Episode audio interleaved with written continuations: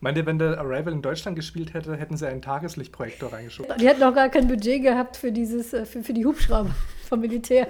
Wir hatten einen Schulbus Wäre mit dem gemietet. Flixbus eingereicht. genau.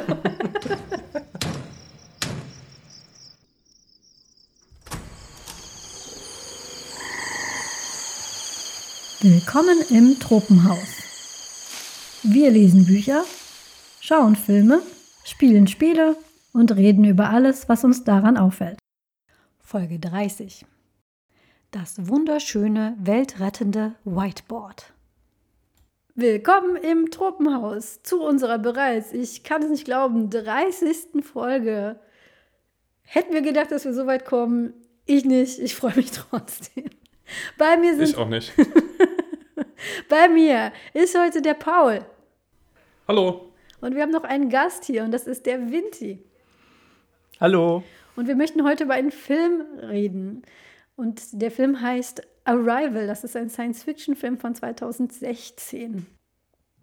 Im Prinzip bin ich eine große Freundin von, geht in Filme rein, ohne, ohne was über die zu sehen.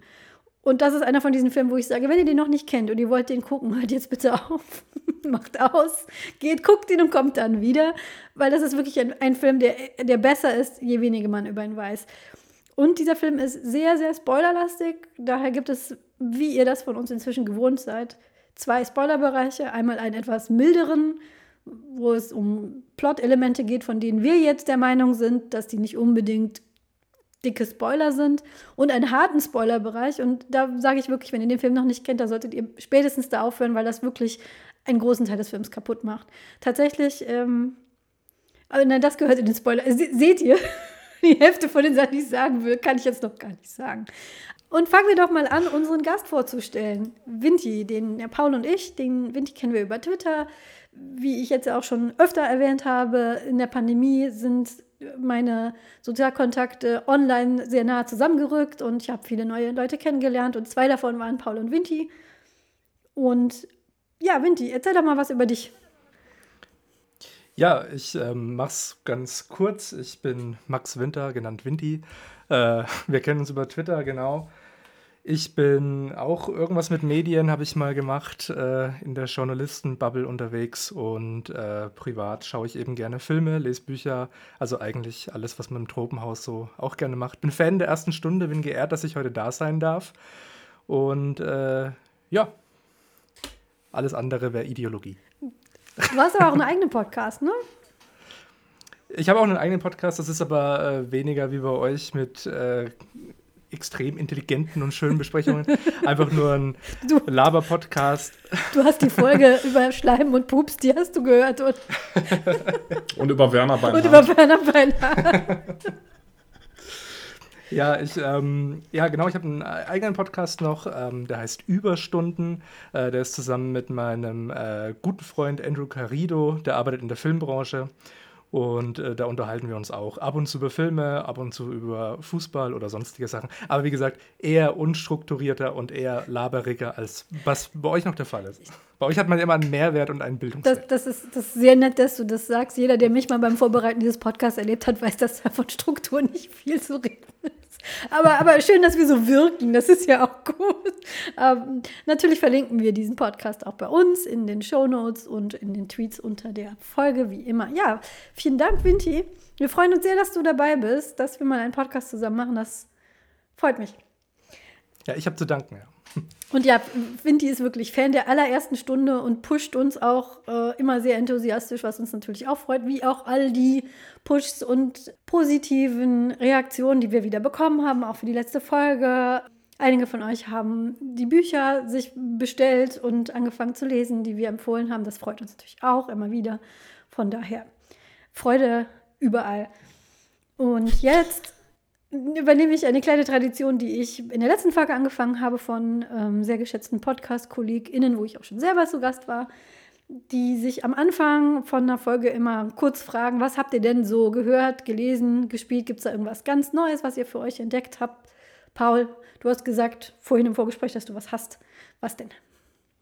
Äh, ja, das ist jetzt nicht unfassbar neu, sondern es ist eine Serie, die es jetzt schon eine Weile lang gibt. Ähm, aber äh, aktuell läuft die letzte, die sechste und finale Staffel von der Serie Better Call Saul was ähm, eine, eine Prequel-Serie, also eine Serie ist, die vor einer anderen Serie spielt, äh, zu Breaking Bad ist. Und das ist meine absolute Lieblingsserie. Äh, da geht für mich nichts drüber und äh, ich bin sehr, sehr begeistert äh, von Better Call Saul.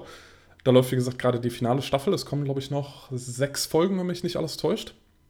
Und ich bin saugespannt, äh, wie es weitergeht. Und äh, weil ich so hyped bin, hat äh, meine Freundin angefangen, äh, die, äh, die Serie, die beide Serien, weder Breaking Bad noch Better Call Saul kennt, die Serie jetzt mit mir zu schauen. Und was sehr spannend ist, ist, äh, wir schauen Better Call Saul zuerst. Also das ist die Prequel-Serie, die davor spielt ähm, und die sehr, sehr viele Anspielungen auch auf die Originalserie hat, die aber erstaunlicherweise auch komplett alleine funktioniert. Also man kann die auch gut schauen, wenn man Breaking Bad nicht gesehen hat. Manch einer wird sogar sagen, dass es die bessere Serie ist. Also sie hält äh, auf jeden Fall die Qualität.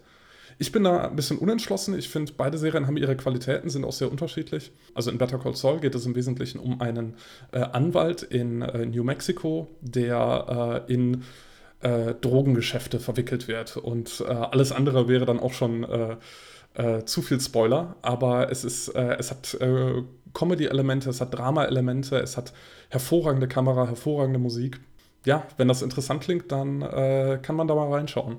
Und wie gesagt, jetzt läuft die finale Staffel und äh, ich bin normalerweise jemand, der Serien immer nur guckt, wenn sie abgeschlossen sind, weil ich habe dann keine Lust, äh, irgendwie äh, zu warten oder enttäuscht zu werden oder so. Aber Breaking Bad habe ich tatsächlich angefangen, als irgendwie die zweite oder dritte Staffel lief. Und äh, deswegen war ich da immer von Anfang an dabei und begeistert. Und das schaue ich jetzt aktuell. Und im August läuft dann das Finale. Und ich bin, ich habe keine Ahnung, was passieren wird. Ich bin sehr gespannt. Sehr cool. Vinti, was gibt's bei dir? Hast du irgendwas Neues entdeckt für dich? Das muss ja so, das, ne, ähm, ne, es muss nicht neu rausgekommen sein, sondern ihr habt ja. das neu entdeckt für euch. Genau. Ich habe das neu äh, entdeckt, weil einer meiner absoluten Lieblingsfilme ähm, ist die Neuverfilmung von Denis Villeneuve, Blade Runner. Und ähm, ich habe mich jetzt endlich mal dazu entschlossen, das Originalbuch zu lesen von Philip K. Dick, ähm, das momentan nur noch Blade Runner heißt. Früher hieß das mal äh, Träumen Androiden von elektrischen Schafen. Das ist der Originaltitel, aber momentan findet man es nur noch unter Blade Runner. Eine sehr spannende, fantastische Buchvorlage. Ich hätte sie mir einen Ticken ausführlicher gewünscht an manchen Stellen. Sie ist äh, sehr, sehr kurz. Also man liest das, äh, selbst wenn man ein langsamer Leser ist wie ich in einer Woche, ist das äh, weggefrühstückt. Ja, das würde ich einfach sehr empfehlen. Ich würde gar nicht mega viel drüber erzählen, weil ich glaube, äh, außer, außer natürlich, dass es grob Sci-Fi ist und äh, Cyberpunk, wenn man da ein bisschen Interesse dran hat, an so Roboter, Androiden und sonst irgendwas und süße, äh, knuffige Tiere, die kommen an der Rahmenhandel auch drin vor. Der Titel hat mich gecatcht damals mit den elektrischen Schafen, ich gebe es zu. ähm, dann ist die Geschichte sehr empfehlenswert. Und natürlich auch beide Verfilmungen. Ich bin äh, insgesamt großer Blade Runner-Fan, kann man sagen. Ich habe das damals in der Uni gelesen unter dem Titel Do Androids Dream of Electric Sheep und das ist nicht nur ist es ein unterhaltsames Buch, sondern es ist auch eine der, der Klassiker der Cyberpunk-Literatur. Also wenn ihr etwas ja. hier von wegen den angeblichen Bildungsauftrag, den dieser Podcast hier hat, solltet ihr das noch nicht gelesen haben, kann ich auch sehr empfehlen. Und die Filme natürlich auch da ähm, macht man nichts falsch mit. Ich habe Blade Runner den zweiten leider in einem sehr lärmigen Kino mit einer Schulklasse, die gerade diesem Bildungsauftrag nachkommen wollte, äh, geschaut. Das hat, sagen wir mal, die ganze Erfahrung etwas gedämpft. Aber ich ist ja gut, dass sie es gemacht haben. Ich habe gerade eine, eine, fantastische Anekdote, wo du das gerade erzählt hast, habe ich eine fantastische Anekdote, wie ich Blade Runner 2049 im Kino gesehen habe ich habe den gesehen in einem Film, äh, äh, in einem Kino, in einem Studentenkino in äh, Bonn. Äh, das ist meine Heimatstadt. Und da habe ich den gesehen zusammen mit einem alten Schulfreund, den ich seit langer Zeit nicht gesehen habe. Und wir haben gesagt, komm, wir treffen uns mal wieder, gehen in Blade Runner. Dann waren wir zusammen in diesem Kino. Und äh, war ein sehr, sehr äh, volles Kino. Also ich glaube, es war komplett ausverkauft. Und ähm, das ist, sage ich mal, ein, ich würde es beschreiben als langsamen und relativ anspruchsvollen Sci-Fi-Film. Und äh, vor uns in der Reihe haben so nach einer halben Stunde saß ein Pärchen, die waren so Mitte 20 vielleicht, und die haben dann angefangen, sich zu streiten. Also so, so, so wie man das so äh, sich im Kino streitet, so äh, geflüstert oder so, aber doch schon so, dass es wirklich jeder mitbekommen hat. Und äh, dann sind sie irgendwie nach äh, 40 Minuten circa sind sie aufgestanden und gegangen. Und äh, mein, mein Kumpel, der neben mir saß, hat, während sie dann gegangen sind, laut vernehmlich in schön kölschem Dialekt gesagt, das ist ja ja nicht Fuck You Goethe 3. und äh, das, äh, das, äh, das verbinde ich bis heute mit diesem Film. Äh, sehr schön. Das ist der, äh, das ist, äh, der Peugeot-Film auch, das über den wir mal gesprochen haben. In der Zukunft gibt es nur noch Peugeot. Es gibt nur noch Peugeot. Wir haben in einer unserer allerersten Folgen haben wir darüber geredet. Ich habe diese Woche endlich mal äh, Star Trek Strange New Worlds nachgeholt, weil wir hatten hier leider Covid im Haus. Wenn diese Folge ein bisschen später kommt, als Dienstag, dann liegt es daran. Gott sei Dank ist Covid inzwischen wieder raus aus dem Haus. Aber jeder, der das mal im Haus hatte, weiß, was das bedeutet für den Familienalltag. Und ich bin zu nichts gekommen und erst recht nicht so Serien schauen und habe jetzt endlich mal die Staffel etwas aufgeholt und ähm, zusammen mit meinem Mann. Und mein Mann ist eher so der klassische Star Trek-Fan, sag ich mal. Ich finde auch die neuen Serien sehr gut, also Discovery und Picard.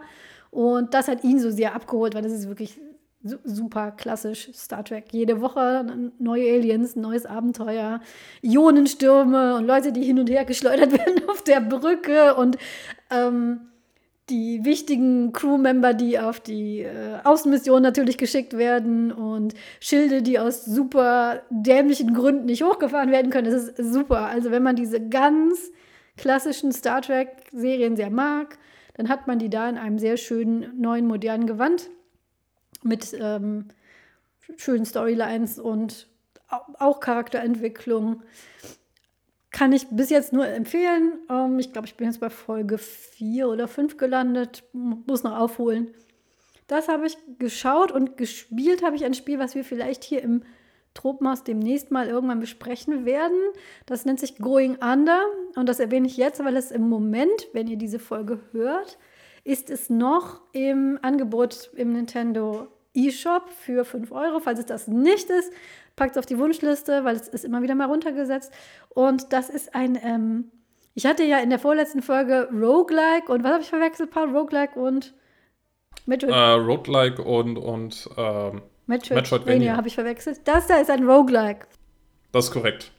Das ist ein Roguelike mit Kapitalismuskritik, weil man spielt eine Praktikantin, die in so einem Start-up, was irgendein Quatschzeug rausbringt, anfängt. Und das ist auch noch in diesem, es, es gibt im Moment diese, diese Art, äh, wie, wie Firmen versuchen, hip und bunt zu sein, indem sie mit diesen bunten Männchen alles bebildern. Und in der, äh, in, in der Art ist das ganze Spiel aufgemacht und man muss immer wieder in den Keller der Firma, um da irgendwelche äh, Goblins und Zombies zu besiegen. Und man macht das nur mit Büromaterial, also mit Keyboards und mit äh, Tackern und alle Achievements und so, alle Sachen, die man da so findet, die, äh, die haben irgendeinen Bezug zur, zur Arbeitswelt, vor allem Bürowelt. Und wer schon mal, wer, wer längere Zeit in einem Bürojob gearbeitet hat, vor allem in so Medien, Tech, wird da sehr viele Anspielungen finden. Das Einzige, was ähm, das ein bisschen anstrengend macht, ist genau nämlich diese, die Optik, weil es sehr bunt ist und man halt sehr viel rumrennen und kämpfen muss. Und irgendwann wird man da wirklich so leicht, also irgendwann machen die Augen das nicht mehr mit und ähm, das ist das Einzige, was ich jetzt an Kritik daran auszuüben habe. Es macht auf jeden Fall sehr viel Spaß, so für zwischendurch, bei in Keller gehen, ein paar Zombies mit einem Keyboard kaputt hauen.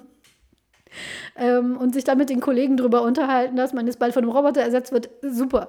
Also kann ich sehr empfehlen. Going Under für die, gibt es auch für den PC, meine ich, aber ich habe es auf der Switch gespielt und im Moment noch bis zum 29.06. im Angebot für 5 Euro und auch immer mal wieder kann man mal markieren. Das sind so die Sachen, die ich gemacht habe diese Woche. Ja, und jetzt möchten wir über Arrival sprechen. Und Arrival, das weiß ich, ist einer von Pauls Lieblingsfilmen und deswegen überlasse ich Paul gerne die Ehre, dass er uns ein bisschen was erzählt über diesen Film. Sehr gerne. Ich wollte noch äh, Hashtag zeitloser Podcast sagen. Zeitloser Podcast. Raum und Zeit spielen hier sowieso ja. Also es ist ja jetzt offiziell, dass hier Zeit und Raum keine Rolle mehr spielen. Es ist weder ja, Zeit genau. noch Raum. Das, das, passt sich ja auch uns an inzwischen. Und äh, seitdem du das letzte Mal da warst, haben wir, glaube ich, mehrere Sachen äh, noch dazu bekommen, die äh, irgendwelche künstlichen Intelligenzen und ähm, ja, adaptierende Dinge. Von daher. Genau, also äh, Arrival. Ich kann äh, vielleicht äh, direkt mal überleiten von dem, was äh, Vinti eben erzählt hat, weil er hat äh, von Blade Runner äh, gesprochen und Blade Runner 2049, der von Denis Villeneuve ist. Und das ist auch mein Lieblingsregisseur aktuell. Und Arrival ist der Film, den Denis Villeneuve gemacht hat, bevor er Blade Runner gemacht hat. Also der kam 2016 raus, kurz vor der Trump-Wahl und ist ein Science-Fiction-Film und ganz am Anfang hat Angela gesagt, äh, ja, wenn äh, ihr in den harten Spoilerbereich reingeht, dann macht das den Film für euch kaputt. Ich würde sehr leicht widersprechen, weil dieser Film funktioniert für mich auch tatsächlich immer noch äh, und wird mit jedem neuen Anschauen des Films immer besser äh, für mich. Äh, und ich äh, entdecke immer neue Details, auch wenn ich jetzt schon weiß, wie er ausgeht. aber dennoch, das erste Schauen ist, glaube ich, auch was ganz Besonderes. Äh, so, worum geht's? Es ist ein Science-Fiction-Film und der erzählt im Grunde zwei Geschichten gleichzeitig. Äh, die eine Geschichte ist äh, die Geschichte, dass eine Frau, Louise, ihre Tochter erzieht. Ähm, sie heißt Hannah, die Tochter, und mit zwölf Jahren verstirbt die Tochter an einer seltenen Krankheit. Das ist jetzt kein Spoiler, das passiert in den ersten zwei Minuten. Ähm, und es wird in äh, ja, einigen kurzen Szenen er, äh, erklärt und erzählt, äh, wie Louise ihre äh, Tochter äh, aufzieht. Und die andere Geschichte, äh, die in dem Film eine sehr viel größere Rolle einnimmt, ist, dass Aliens auf der Erde landen. Also genauer genommen an zwölf verschiedenen Standorten, überall auf der Erde verteilt. In Russland, Australien, China und eben auch in den USA. Und wir, wir begleiten Louise, die Linguistik Professorin ist. Also ich glaube, sie ist Professorin, ja, sie ist auf jeden Fall Linguistik-Expertin an der, äh, an der Uni. Und wir begleiten Louise, äh, wie sie äh, im Auftrag der Regierung mit diesen Aliens in Kontakt tritt und äh, übersetzen soll, was die Aliens ähm, denn tun. Und ähm, entgegen dem Eindruck, den man vielleicht haben könnte, Aliens landen auf der Erde und äh, sind irgendwie äh, seltsam drauf, und entgegen dem, was, was man vielleicht denkt am Anfang des Films, ist es kein Actionfilm, es ist kein Horrorfilm. Es ist ein Film, den, wenn ihr, wenn ihr irgendwie auf äh, Blut allergisch reagiert oder wenn ihr Horror nicht abkönnt oder so, könnt ihr den problemlos schauen. Es ist ein sehr ruhig erzählter Science-Fiction- und Dramafilm. Er hat ein paar, sage ich mal, intensive Momente, aber äh, es ist nichts Brutales oder sonst irgendwas dran. Der Film hat nicht umsonst, äh, umsonst eine FSK 12-Freigabe. Aber ähm, er spielt mit einigen so Elementen, den so klassische Alien-Invasionsfilme wie Independence Day oder sowas haben oder auch so Zombie-Filme, aber geht eben nicht in die Richtung. Und ähm, ja, das ist im Grunde die Handlung, ähm, die, die, die grobe Idee, worum es geht. Äh, also Luis soll mit den Aliens in Kontakt treten und soll herausfinden, was die dann eigentlich auf der Erde wollen. Was ich finde noch relevant ist zu wissen, ist, dass es ein Film, der basiert auf einer Kurzgeschichte. Die ah, heißt ja. A Story of Your Life. Man kann die auch online finden oder in, einem, in einer Anthologie von einem Autor namens Ted Chiang aus dem Jahr 2000. Die ist so, es ist eine Novella, die ist etwa 40 Seiten lang und die kann man, sollte, sollte man mal gelesen haben, weil ich finde die sehr gut. Also eine schöne, kurze Science-Fiction-Geschichte. Wenn man die allerdings vor dem Film gelesen hat, dann ist man natürlich komplett durchgespoilt. aber wir verlinken auch eine der Quellen, aber überlegt auch, ne, AutorInnen unterstützen und so weiter, die dann vielleicht irgendwie, keine Ahnung, in der Bibliothek auszuleihen oder euch eine Anthologie davon zu besorgen. Bei eurem Buchhändler oder der Buchhändlerin eures Vertrauens. Das nur als Seitennotiz. Ähm, ein Detail, wo Paul gerade nebenbei erwähnt hat, wenn ich kurz schon mal mhm. einhaken darf, ist die langsame Erzählweise. Also das ist wirklich, auf den Film muss man sich einlassen. Ja. Weil wenn wir gerade schon dabei sind und sagen, wir empfehlen den Film, und es ist gerade noch dieser seichte Bereich eben, wo wir es ein bisschen anhaken, ich glaube, für den Film muss man sich schon Zeit ja. nehmen. Das ist jetzt nichts, wo man mal so wie Captain Marvel nebenbei ähm, reinschluckt und sagt dann zwei Stunden und dann bekommt der Hulk einen auf die Fresse und schön. Oh, jetzt, jetzt haben wir die ganzen ähm. Marvel-Fans am Hals, Vinci. ähm, schick die ruhig zu mir. Nee, ähm. Aber ähm, das ist schon eher Kino eben nicht für, ähm, bös gesagt, Generation TikTok. Das ist schon, das sind äh, längere oh, Strecken. sowas machen wir hier nicht. Nein, nein, nein, nein, nein. Ja, das, das, ist auch Generation TikTok, kann lange, kann mehr als zwei Stunden aufpassen, das geht. Das ist, ist, ist schon, ist schon äh, Da sind die schon in Ja, der Lage schon. zu. Ja, schon, aber ähm, damit meinte ich eher dieses kurzgeschnittene, Ja. schnelle Action-Kino, das ist da eben Nee. nicht in dem äh, äh, Film dabei. Und das finde ich eben gut und das äh, wollte ich eben nochmal unterstreichen. Also der Film, dass er empfehlenswert ist, sonst würden wir heute nicht drüber reden wahrscheinlich.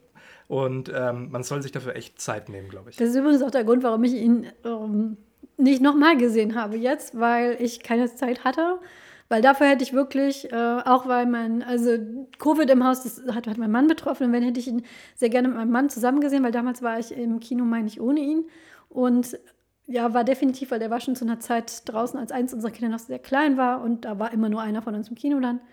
Und ähm, ich wollte ihn eigentlich mit meinem Mann gucken, mein Mann hat aber noch dieses Covid-Brain Fog und das ging leider nicht, deswegen muss ich mich auf meine inzwischen sechs Jahre alte Erinnerung berufen, was diesen Film angeht. Kann ich auch, aber so bestätigen, das ist jetzt kein. Manchmal guckt man so Filme, ne, und macht, keine Ahnung, ist noch hier am Scrollen nebenher oder macht irgendwas äh, zwischendurch. Das geht bei diesem Film nicht. Setzt euch da hin, gebt euch die Zeit, sonst kommt man auch irgendwann nicht mehr mit. Ja, ich habe auch noch eine kleine äh, Mini-Anekdote, bevor wir mit dem Film anfangen. Nämlich, ähm, äh, du hast ganz am Anfang erwähnt, wir, äh, wir drei kennen uns alle von Twitter. Und äh, Vinti hatte vor ein paar Tagen oder Wochen mal auf äh, Twitter geschrieben, ähm, äh, da gab es so ein Meme auf Twitter, beschreibt einen Film, den ihr mögt, äh, so langweilig wie möglich. Und ich habe äh, unter diesem Tweet Arrival beschrieben. Und zwar mit dem Satz, der jetzt spoilerfrei ist, äh, zwei Leute machen einen Sprachkurs. Und äh, Vi- Vinti kam nicht dahinter, welcher Film gemeint ist. Und dann habe ich äh, ihn aufgefordert, doch mal Arrival zu schauen. Und äh, äh, jetzt äh, ist er selber sehr begeistert von dem Film und ist hier. Und äh, ja, weil im, im Grunde geht es darum, dass Luis und ein anderer Protagonist, den wir sp etwas später kennenlernen, Ian, gemeinsam mit den Aliens kommunizieren und die Sprache der Aliens versuchen zu verstehen. Also im Grunde einen Sprachkurs machen. Und tatsächlich, was mir an diesem Film ganz besonders gut gefallen ist, das ist nicht dieses ganz klassische, wie, wie wäre das zum Beispiel Independence Day oder E.T. Aliens verstehen uns nicht und wir gehen dahin und versuchen das irgendwie zu machen.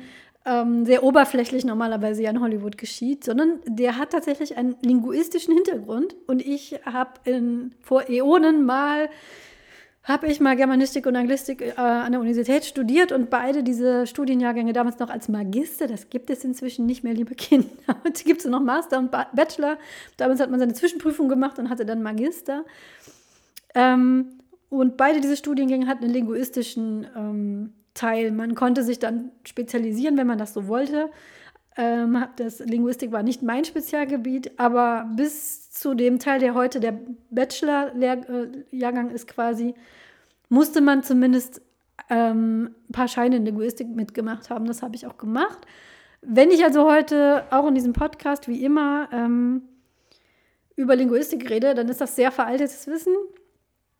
Und ich beanspruche da keine Expertise, sondern nur jemand, die mal vor sehr langer Zeit Linguistik an der Universität studiert hat. Also wenn sich jemand äh, berufen fühlt, da zu sagen, hey, das, was ihr da erzählt habt, ist völliger Quatsch hier, liest auch das oder jenes mal, bitte sagt uns Bescheid. Das verlinken wir gerne darunter. Und was mir an diesem Film damals eben so gut gefallen hat, ist, die beziehen sich tatsächlich, also nicht nur ist eine Linguistin, eine Protagonistin, keine Raketenwissenschaftlerin, keine Astronautin, keine, keine Ahnung, äh, selbst, selbst, äh, selbst Öl, Ölplattform, Menschen haben sie ja schon schon in Hollywood auf, äh, auf einen Asteroiden losgeschickt. Aber eine Geisteswissenschaftlerin als eine Frau, als Protagonistin, das war damals, also allein deswegen bin ich in diesen Film reingegangen. So eine Geisteswissenschaftlerin ist die Protagonistin eines Science-Fiction-Films. Wow, ich war völlig begeistert. Und dann haben sie das auch noch ernst genommen. Was ich äh, verlinken werde unter dieser Folge ist ein Interview mit einer ähm, Linguistin über diesen Film. Und was die nämlich sagt, ist, im Prinzip ist das der Film über die Sapir-Whorf-Hypothese. LinguistInnen unter euch werden wissen, was das ist. Für den Rest ganz kurz gesagt, das ist eine Hypothese aus der Sprachwissenschaft. Ähm, aus, und das Besondere daran, das ist die, die ist, ähm, die hat nie jemand hingestellt und die präsentiert, sondern die ist aus Schriften abgeleitet zwischen Benjamin Lee Whorf, der ist 1941 gestorben, der sich auf seinen Lehrer Edward Sapir bezieht. der schon 1939 gestorben ist. Und deswegen heißt es die Sapir-Whorf-Hypothese. Und die hat zwei unterschiedliche Interpretationen, eine etwas sanftere, eine etwas härtere und ähm, die sich darauf beziehen, dass wie wir die Realität wahrnehmen, wird von der Sprache beeinflusst. Die seichtere quasi Seite der Linguistik sagt, ja, das, das, das hat einen Zusammenhang. Die harte Seite, das nennt man auch Determinismus, sagt im Prinzip, ist das festgelegt. Dass unsere Sprache äh, legt unser Denken fest. In dem Interview, was ich euch auch verlinken werde, wird die ähm, Linguistin auch sagen, das ist was, wo die meisten LinguistInnen heute nicht mehr wirklich mitgehen.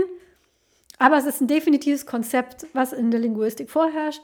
Und das wird, es ist im Prinzip wirklich äh, eines der Kernelemente dieses Films, den man auch verstehen kann, ohne dass man das alles weiß. Aber es ist, Geisteswissenschaftler haben manchmal so eine, ja, sagen wir mal, ne, man wird dann so, man, so schöne Sachen gefragt wie, und was willst du denn damit mal machen? Oder haha, Taxi fahren, äh, ne? Und äh, sagen wir mal so he heroische Figuren, die GeisteswissenschaftlerInnen sind, gibt es in Hollywood-Filmen nicht sehr viel und LinguistInnen auch nicht. Es ist in letzter Zeit mehr geworden, auch in Star Trek. Ähm, die Figur der Uhura zum Beispiel, wenn die in den neueren Interpretationen von Star Trek auftaucht, ist sie immer eine Linguistin, was ich auch total abfeier. Aber damals, 2016, war das noch relativ neu und ich habe mich da super drüber gefreut. Und wenn wir nachher in die Tiefen dieses Filmes gehen werden, werden wir auch feststellen, dass der sich auf diversen Ebenen damit beschäftigt und das Thema auch wirklich ernst nimmt und dass auch diese ganze Herangehensweise, wie die Sprache der Aliens gelernt wird, auf ähm, linguistischen Prinzipien fußt. Und ein linguistischer Science-Fiction-Film. Ich ich war ganz begeistert davon. Also solltet ihr diesen Film sehen und mögen und denken, das ist, ähm, wow, darüber möchte ich mehr erfahren. Linguistik ist ein sehr faszinierendes Fachgebiet, über das man ganz viele tolle Bücher und ähm, auch, auch ähm, andere Sachen äh, lesen kann. Und nicht nur so ein seltsames Nerd-Thema, sondern kann man wirklich tolle Geschichten miterzählen. Und äh, das ist auch, was die Linguistin in dem Interview sagt. Die sagt, ja, okay, das ist jetzt nicht hochwissenschaftlich, ne, das, so, so wird das mal passieren oder sonst wie, aber es ist eine tolle Geschichte, die sehr respektvoll mit dem äh, mit, mit äh, linguistischem Wissen umgeht. Und das wäre so die Quintessenz aus meiner Perspektive einer ähm, Geisteswissenschaftlerin mit grobem Linguistikwissen, die sich sehr gefreut hat, so jemanden mal als Protagonistin zu sehen. Das war so mein äh, mir hat der Film auch sonst äh, auch, auch wegen der, der, Geschichte sehr gut gefallen, ähm, auch den, dem Spannungsbogen, den Charakteren. Ähm, und ihr habt ja schon gesagt, ne, für Paul ist es einer der, der Lieblingsfilme, bei Vinci ist es einer der Lieblingsfilme. Ähm, bei Vinti ist es einer der Filme seines Lieblingsregisseurs. Ähm, ich habe den damals, ich habe gedacht, ich hätte ihn beim Fantasy Filmfest gesehen, habe ich aber gar nicht, wie ich festgestellt habe. Ich habe den damals, glaube ich, einfach, weil ich gehört habe, hey, Linguistik im Kino gesehen. Ähm, wie war das bei euch? Habt ihr den zufällig, habt ihr im Kino gesehen? Habt ihr den zufällig mal gesehen? Bei Vinti wissen es ja schon ähm, über. Äh, Paul hat ihn empfohlen, aber wie, wie, wie ähm, du, Paul, bist du da einfach ins Kino gelaufen oder? Äh, ein, ein Kommilitone hat mir den empfohlen äh, damals. Also ich habe 2016 noch studiert und äh, mein Mitbewohner äh, hat dann gesagt, äh, lass ins Kino gehen, das äh, ist ein geiler Film. Ähm, und dann haben wir den zusammen geschaut und er hatte recht. Ja. War sehr gut. Vinti, du bist ja noch so am frischesten drin von uns allen. Daher fangen wir doch mal mit dir an, auch weil du der Gast bist. Was hat dir denn an diesem Film so gut gefallen? Ja, ähm, zum einen äh, das, wo ich anfangs schon angesprochen habe, das Erzähltempo, weil ich bin großer Fan davon, dass sich Geschichten Zeit nehmen zum Entfalten. Nicht unbedingt in der Spielfilmlänge, aber in der ähm, Machart, wie sich der Film entscheidet, eine Geschichte zu erzählen. Also längere Einstellungen und so weiter. Ähm, deswegen hat mich der Film direkt von der Machart schon mal mitgenommen. Die Geschichte an sich Sowieso. Wir kommen ja später noch in den harten Spoiler-Bereich. Das hat mich geflasht. Also die, die den Film noch äh, vor sich sehen werden, können sich darauf freuen. Natürlich, mehr dazu gibt es nicht zu sagen. Alles, was du gerade auch schon erwähnt hast, ist mir auch äh, mehr more or less aufgefallen. Linguistik habe ich zwar nicht studiert, war aber schon immer so ein privates Thema. Ich äh, interessiere mich für Sprachen und, und Sprachstämme, also mehr in dem, äh, in dem Bereich. Und äh, ich äh, habe das so schön gefunden, dass sowas mal eine Hauptrolle, also den Hauptkernpunkt einer Geschichte ist. Also ja, ich, ich kann das nur unterschreiben, was du gerade gesagt hast. Zusätzlich, dass eine ernstzunehmende, wichtige Rolle die Hauptperson eine Frau war. Mal nicht irgendwie der alte Wissenschaftler, der 60-Jährige mit den grauen Haaren. Es war eine ganz normale, gewöhnliche Professorin, wie man sie sich vorstellen kann, wie sie vielleicht an der Universität rumläuft. Und ähm, das fand ich schon was äh, Besonderes irgendwie. Ne? Wir haben jetzt eben nicht diesen harten, abgeranzten, narbigen ähm, was weiß ich, zerfleischten Typen, der jetzt mit einem Jumbo-Chat in irgendwo reinfliegt und erstmal Fuck yeah America ruft und sagt, äh, jetzt geht's los, sondern wir haben eine durchdachte, langsam aufbauende Geschichte und auch die Lösungen im Film sind meistens immer durchdacht und, und ähm, ja, das gefällt mir, weil das sehe ich mich selber, da kann ich mich besser hineinversetzen, ich kann mich in die Hauptperson gut hineinversetzen, also es hat mir alles äh, wahnsinnig gut gefallen. Und dann natürlich Denis Villeneuve, der die Filme immer mit äh, so viel Symbolik dreht, äh, weshalb ja zum Beispiel die Dune-Verfilmung ich fantastisch fand. Ich bin großer Fan des, des Buches vom Wüstenplaneten von äh, Frank Herbert, äh, Frank Herbert. Und ähm, fand, dass die Verfilmung zum ersten Mal richtig gut gelungen ist, im Gegensatz zur ersten Verfilmung, von, über die wir nicht reden werden. Ähm, von 1900, ich weiß nicht, schieß mich tot. Und äh, Denis Villeneuve schafft es eigentlich, mich mit jedem Film, den ich bisher gesehen habe, komplett umzuhauen und zu begeistern. In jedem Film hat er eine andere Methode, die Geschichte zu erzählen. Und, ähm, in, und auf die Methode, wie er es hier erzählt, will ich später nochmal gesondert eingehen, weil die fand ich herausragend. Also das Gesamtpaket, kann ich sagen, hat mich begeistert. Fand ich ganz toll. Ich möchte noch ein Zitat aus dem Interview, was ich gelesen habe, bringen, von wegen, dass es könnte eine Professorin sein, wie sie an der Universität um, umläuft. Und dann meinte die, die Linguistin, die da interviewt wurde, meinte, das Einzige, was unrealistisch ist, ist ihr Haus. Weil sie meinte, kein, keine Linguistin kann sich so eine Bude leisten. Sorry. was traurig genug ist. Aber ja. ja. Paul, was hat dir an dem Film so gefallen? Äh, ja, kann ich sofort beantworten. Ich würde gerade, weil wir jetzt so häufig über sie gesprochen haben, ich würde gerade erwähnen, dass Amy Adams äh, die Protagonistin spielt und sie macht es ganz hervorragend. Das haben wir, glaube ich, noch nicht gesagt. Ähm, mir gefallen ähnliche Dinge wie, äh, wie euch beiden. Ähm, die, die, die Machart des Films, die Geschichte des Films äh, ist ganz hervorragend. Und äh, ich sehe unglaublich viele Dinge in dem Film. Also jedes Mal, wenn ich, es, äh, wenn ich ihn schaue, fallen mir neue Dinge auf und es geht in dem Film in nahezu jeder Szene um Kommunikation oder Sprache, entweder direkt, indem äh, darüber gesprochen wird, oder indirekt. Also äh, wird irgend, geht es irgendwie um Kommunikation. Also eine, äh, als, als ein Beispiel, eine der ersten Szenen im Film ist, dass äh, Luis an der Uni ist und ähm, eine Vorlesung halten will und es sind eine Handvoll Studenten nur da, Studentinnen äh, nur da. Und ähm, äh, die unterbrechen sie dann mitten in der Vorlesung, äh, weil sie auf ihr Handy Nachrichten bekommen und sagen, hey, schalt doch mal den äh, Nachrichtenkanal ein. Und äh, das ist ja allein schon so, wie, wie kommuniziert man heute? Also man, man kriegt diese Sachen mit, selbst wenn sie jetzt gar nicht äh, unmittelbar äh, um einen rum passieren, sondern man kriegt äh, diese Sachen dann eben äh, über irgendwelche Social Media äh, Geschichten oder über irgendwelche äh, Messenger-Nachrichten mit. Das alleine ist ja auch schon wieder äh, eine Szene, wo es um Kommunikation geht. Das ist jetzt nicht das Kernthema des Films, aber ich habe so den Eindruck, wenn man das in diesem Mindset sozusagen schaut, dann fällt das einem in fast jeder Szene auf, dass es irgendwie darum geht, dass äh, entweder die Leute auf eine bestimmte Weise kommunizieren, dass sie sich missverstehen oder sonst irgendwas. Und ähm, das ist so die, die eine Sache, dass es immer um Kommunikation geht. Und das andere ist, dass es im Film immer um das Lernen von Sprachen geht oder das äh, beschrieben wird, wie lernt man Sprachen, was macht Sprachenlernen mit einem. Ein Beispiel, was ich habe, ist zum Beispiel auch, wie der Film aufgebaut ist. Die erste Hälfte ist sehr, sehr langsam, da haben wir jetzt schon ein paar Mal drüber gesprochen. Und nach so circa der Hälfte geht es sehr viel schneller. Und das ist genau wie wenn man eine Sprache lernt. Es ist sehr, sehr langsam, sehr anstrengend, wenn man anfängt, eine Sprache zu lernen. Man muss erstmal die Grundzüge lernen, man muss erstmal so, so ein paar Vokabeln, so tausend Vokabeln oder so können auswendig lernen. Es ist sehr anstrengend, sehr frustrierend, weil damit kann man noch nichts machen, äh, wenn man das hat. Damit versteht man noch nicht äh, mal irgendwie ein Kinderbuch oder sowas. Und dann irgendwann kommt der Moment, wo man wirklich die Basics drin hat und dann macht es Klick und dann geht es sehr, sehr schnell. Und so ähnlich ist der Film auch aufgebaut. Das, die erste Hälfte ist sehr, sehr langsam, sehr gemächlich und äh, man versucht erstmal zu verstehen, worum es geht. Und dann ähm, wird die Erzählweise auch schneller. Äh, das heißt, der Film selbst ist so aufgebaut, wie wenn man eine Sprache lernt.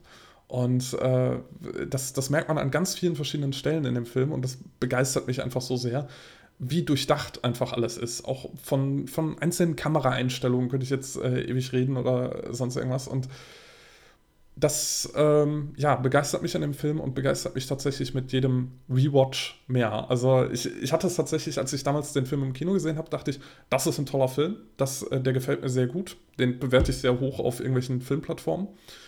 Und mit jedem Mal, wo ich ihn mehr geschaut habe, hat er mich mehr begeistert, bis er dann tatsächlich zu einem meiner absoluten Lieblingsfilme oder so, sogar zu meinem Lieblingsfilm aufgestiegen ist. Und ja, das äh, ist es so grob. Ja, der Film ähm, fängt, wie du ja schon gesagt hast, damit an, dass die Dr. Banks, übrigens, ähm, sie heißt Dr. Ba äh, Dr. Louise Banks und der andere Protagonist heißt mit Vornamen Ian und die Science-Fiction-FreundInnen unter uns werden vielleicht erkennen, dass Ian Banks damit referenziert wird, nämlich ein weiterer Science-Fiction-Autor. Und das fängt damit an, dass man sieht, wie sie ihre ähm, zwölfjährige Tochter pflegt, die dann leider an ihrer Krankheit stirbt. Und ja, die, die, Raumschiffe landen, das ist das, was die Studentinnen eben ihr auch dann, dann, dann sagen, äh, an zwölf Orten an der Erde. Und ihr, sie wird dann vorgestellt einem Physiker, nämlich dem jemand mit Ian, Ian Donnelly heißt der, gespielt von Jeremy Renner. Hawkeye. Äh, ja, ich, ich. Jetzt, jetzt mögen uns die Marvel-Freunde wieder. Ich bin ja einer von diesen drei Leuten auf dem Planeten, die kein Marvel gucken, deswegen musste ich kurz. Die anderen beiden sind Heike und ich. Genau, die anderen beiden. Äh, das ist der mit dem, das ist der mit dem Pfeil im Bogen. Ich klinge wie so eine Oma. Genau. Junge, ist das der mit dem Pfeil im Bogen? ja, Hawkeye, der. Und sie wird rekrutiert. Zusammen mit dem Physiker wird sie vom US-Militär ähm, rekrutiert, um Kontakt aufzunehmen. Was ich schon allein schon so eine innovative Art und Weise, weil also das in früheren Aliens kommen auf die Erde, ähm, ist es immer so, die, die werden dann angefunkt und dann ähm, und, und, und gefragt und keiner interessiert sich dafür, mal mit denen zu sprechen oder die, die Sprache zu verstehen. Und meistens ist es dann so, dass es dann sehr schnell raussteht, dass die eh böse sind und uns alle nur annihilieren wollen. Und man könnte sich die Frage stellen, vielleicht waren wir einfach nur super unhöflich, weil keiner versucht hat, mit denen zu sprechen die, äh, die Szene, wo sie rekrutiert wird, mhm. das ist ja auch schon sehr spannend. Also der Colonel von der, von der Armee, äh, gespielt von Forrest Whitaker, der äh, bringt ihr ein Diktiergerät mit, wo äh, sie äh, die Aliensprache aufgezeichnet haben. Also sie haben die Aliens irgendwie gefragt, wer seid ihr, was macht ihr hier? Und die Aliens antworten mit so seltsamen Lauten. Und äh, er äh, spielt ihr das vor und sagt: So, was sagen die Aliens? äh, äh wie, äh, wie, würden sie dran gehen, wenn sie das übersetzen sollen? Und äh, sie ist so ein bisschen frustriert, weil sie sagt: Ich kann diese Sprache nicht. Das ist keine Sprache, die irgendein Mensch kann. Nur diese Geräusche zu hören bringt mir nichts. Ich bräuchte dann noch irgendwie was Schriftliches, Mimik oder sonst was, weil das alles zu Kommunikation dazugehört. Und äh, wir kennen so das, äh, wir kennen so verschiedene Klischees vielleicht auch, dass, dass äh, äh, was weiß ich, Italiener oder so mit den Händen reden und so und das dann auch zu der Kommunikation dazugehört. Und sie sagt dann eben, nur mit den äh, Lauten, die sie hier geben, äh, kann ich nichts anfangen. Und der Colonel ist zunächst enttäuscht und sagt, alles klar, dann haben sie den Job nicht und wir äh, fragen irgendjemand anders. Und sie sagt dann dem Colonel, okay, wenn sie jemand anderen fragen, dann sagen, äh, sagen sie dem doch mal, äh, er solle das Sanskrit-Wort für Krieg übersetzen und sagen, was das bedeutet. Und ähm, dieser andere Linguist, den der Colonel dann fragt, der äh, sagt, die Übersetzung für das Wort Krieg in Sanskrit wäre Meinungsverschiedenheit oder äh, im Original sagt er in Argument. Und äh, Luis sagt aber, nee, das Sanskrit-Wort für Krieg bedeutet äh, das Bedürfnis nach Kühen. Äh, a desire for more cows. Und äh, das zeigt dann eben so, dass sie ein viel tieferes Verständnis davon hat, wie sich Sprache entwickelt, wo die Sprache herkommt. Ich weiß es jetzt nicht, ich kann kein Sanskrit, ich bin kein Linguist oder sonst irgendwas. Das kann auch sein, dass es jetzt äh, in, der, in der Fiktion irgendwie erfunden ist oder sowas. Aber äh, das, äh, das zeigt dann eben auch, dass ähm, äh, dieses Wort äh, in der, in der Kultur eben auch verhaftet ist und dass nicht, wie es jetzt zum Beispiel in der deutschen oder englischen Sprache ist, das Wort ähm, aussagt, was es ist, sondern auch äh, in dem Fall dann eben aussagt, warum es ist. was dann äh, natürlich was ganz anderes sein kann. Und so merkt man, dass eben andere Kulturen, andere Menschen auf eine andere Weise kommunizieren als wir. Und äh, das will sie eben dem Colonel vorführen äh, dass wir nicht wissen. Sind die Aliens jetzt eher so, dass sie über das Warum kommunizieren oder über das Was oder über was ganz anderes? Und das, finde ich, ist allein schon so eine spannende Stelle, bevor wir überhaupt zu den Aliens kommen, dass wir verstehen, wie ist ihre Herangehensweise. Ich habe das tatsächlich gerade nachgeschaut und es gibt mehrere Worte in Sanskrit für Krieg und es ist eines davon. Es gibt tatsächlich eines, das heißt, ähm, ja, The Desire for More Chaos. Und ähm, diejenige, die das, äh, es, ist, es gibt einen Blogantrag dazu, den ich auch verlinken kann, hat gesagt, das ist ein bisschen verkürzt dargestellt, zeigt aber die Essenz von diesem Film eben, ne, diese Sapir-Whorf-Hypothese. Und die kann man, die kann man in all den ausgefächerten Breiten nicht darstellen, wenn man auch noch eine gute Geschichte erzählen will. Und deswegen ist es da ja, nein, es ist nicht nur das eine Wort für Krieg. Ähm, was ich an der Szene auch ganz äh, lustig fand, mal neben der deeperen linguistischen äh, Geschichte, ist ähm, das realistische Gespräch zwischen den beiden, also wie das Gespräch geschrieben ist. Es kommt irgendein, in Anführungszeichen, Kunde zu jemandem, der professioneller ist, gibt einem eine hanebüchene Aufgabe, zum Beispiel dieses Abspielen von einem Tonbandgerät, wo irgendwas drauf ist, was kein Mensch verstehen kann, und sagt, mach mal. Und im Prinzip ja. ist das jetzt so, ob das jetzt im Heizungskundendienst oder wahrscheinlich bei der IT ist, ist es das Allergleiche. Mach mal, die rufen ja. an, am Telefon hört man irgendwie hinten das Faxgerät und die sagen, das Fax geht nicht, mach mal. Und dann sagt man, ja gut. Und, und das fand ich so ein realistisches Gespräch, weil so kann ich mir das vorstellen. Ich stell, also normalerweise bei Hollywood-Filmen kommt der General rein, er spielt was ab und die sagt sofort, ja klar, die sagen hier, ähm, The Second Amendment ist, ist scheiße. Und ähm, Und stattdessen äh, kommt er rein und macht eine komplett hanebüchene Anfrage und sie reagiert, wie man darauf reagieren würde. Ja, damit kann ich halt gar ja. nichts anfangen. Und es ist nicht mal unprofessionell, sondern es ist absolut professionell. Sie kann damit nichts anfangen. Und das fand ich, das fand ich, äh, das bezeichnet so ein bisschen dieses, wie die Gespräche da auch verlaufen in den gesamten Film. Es sind, es fühlt sich mehr wie reale Gespräche als wie Hollywood-Gespräche an. Das, das saugt mich viel mehr in die Geschichte ein. Woran mich das erinnert hat, ist ähm, Filme, wenn Leute so einen abgeranztes, pixeliges Bild einer Überwachungskamera, die irgendwo in der Ecke hängt und dann zoomen mhm. und dann zoomen dieser viermal rein und sagen, hier kann man das Namensschild von dem Menschen lesen und in, in real, äh, real ist das, diese Kamera hat eine total miese Auflösung. Ich kann nicht mal sehen, ob das, ich könnte nicht mal das Gesicht erkennen von dem, was wollen Sie eigentlich von mir? Ich bin doch kein Zauberer. Also deswegen, ich fand das auch sehr, sehr schön und sehr realistisch dargestellt. Paul. Ich habe noch eine Geschichte zu äh, diesem Sanskrit-Wort, ähm, äh, was ich sehr schön fand. Äh, also aus meinem, äh, aus meinem persönlichen, äh, äh, aus meiner persönlichen Kenntnis. Ich habe mal ein wenig Grundlagen im Chinesischen gelernt. Und mein Lieblingsbegriff aus dem vereinfachten Chinesisch ist das Wort Tian, was Himmel bedeutet, also Himmel im religiösen Sinne. Und das Wort liebe ich, weil wie es geschrieben ist, erzählt schon eine Geschichte. Mhm. Also nur in dem Symbol. Äh, also es gibt ja die chinesische Schriftsprache und ich rede jetzt vom vereinfachten Chinesisch. Ich weiß nicht, wie das im traditionellen ist.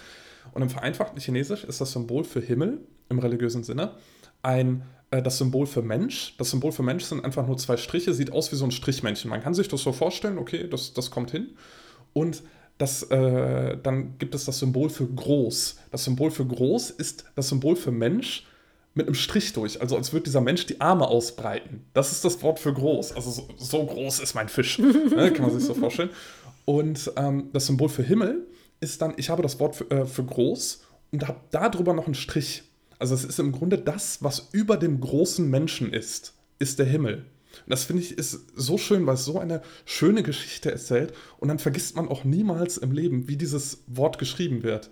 Und äh, das, das mag ich sehr äh, an der chinesischen äh, Schriftsprache. Und man kann auch in dieser Schriftsprache, im Chinesischen gerade, aber vermutlich auch in sehr vielen anderen Kulturen, die so eine Sprache haben, ähm, kann man dann eben sehr viel auch ableiten, wie, wie das Denken dieser Menschen funktioniert. Und äh, da musste ich bei diesem, äh, wie übersetzen Sie dieses Sanskrit-Wort, dran denken ich musste, während ich diesen Film gesehen habe, auch sehr oft an, ähm, daran denken, an ähm, Gebärdensprache, weil es eben auch so vermessen ist zu denken, Sprache ist nur, sind nur die Laute. Viele, viele Leute denken immer noch, Gebärdensprache ist so eine Art Ersatz für die gesprochene Sprache oder ein Zusatz oder äh, quasi eine ärmere Version, aber das ist weit weg von der Wahrheit. Gebärdensprache ist eine ganz eigenständige Sprache, die auch von ähm, Kindern, gehörlos und hörenden Kindern von ähm, Geburt an gelernt werden, genauso wie äh, Kinder mit äh, Eltern, die gesprochene Sprache sprechen, die Sprache lernen, ähm, die ihre eigene Grammatik hat. Und diese Grammatik kann man nur verstehen im dreidimensionalen Raum.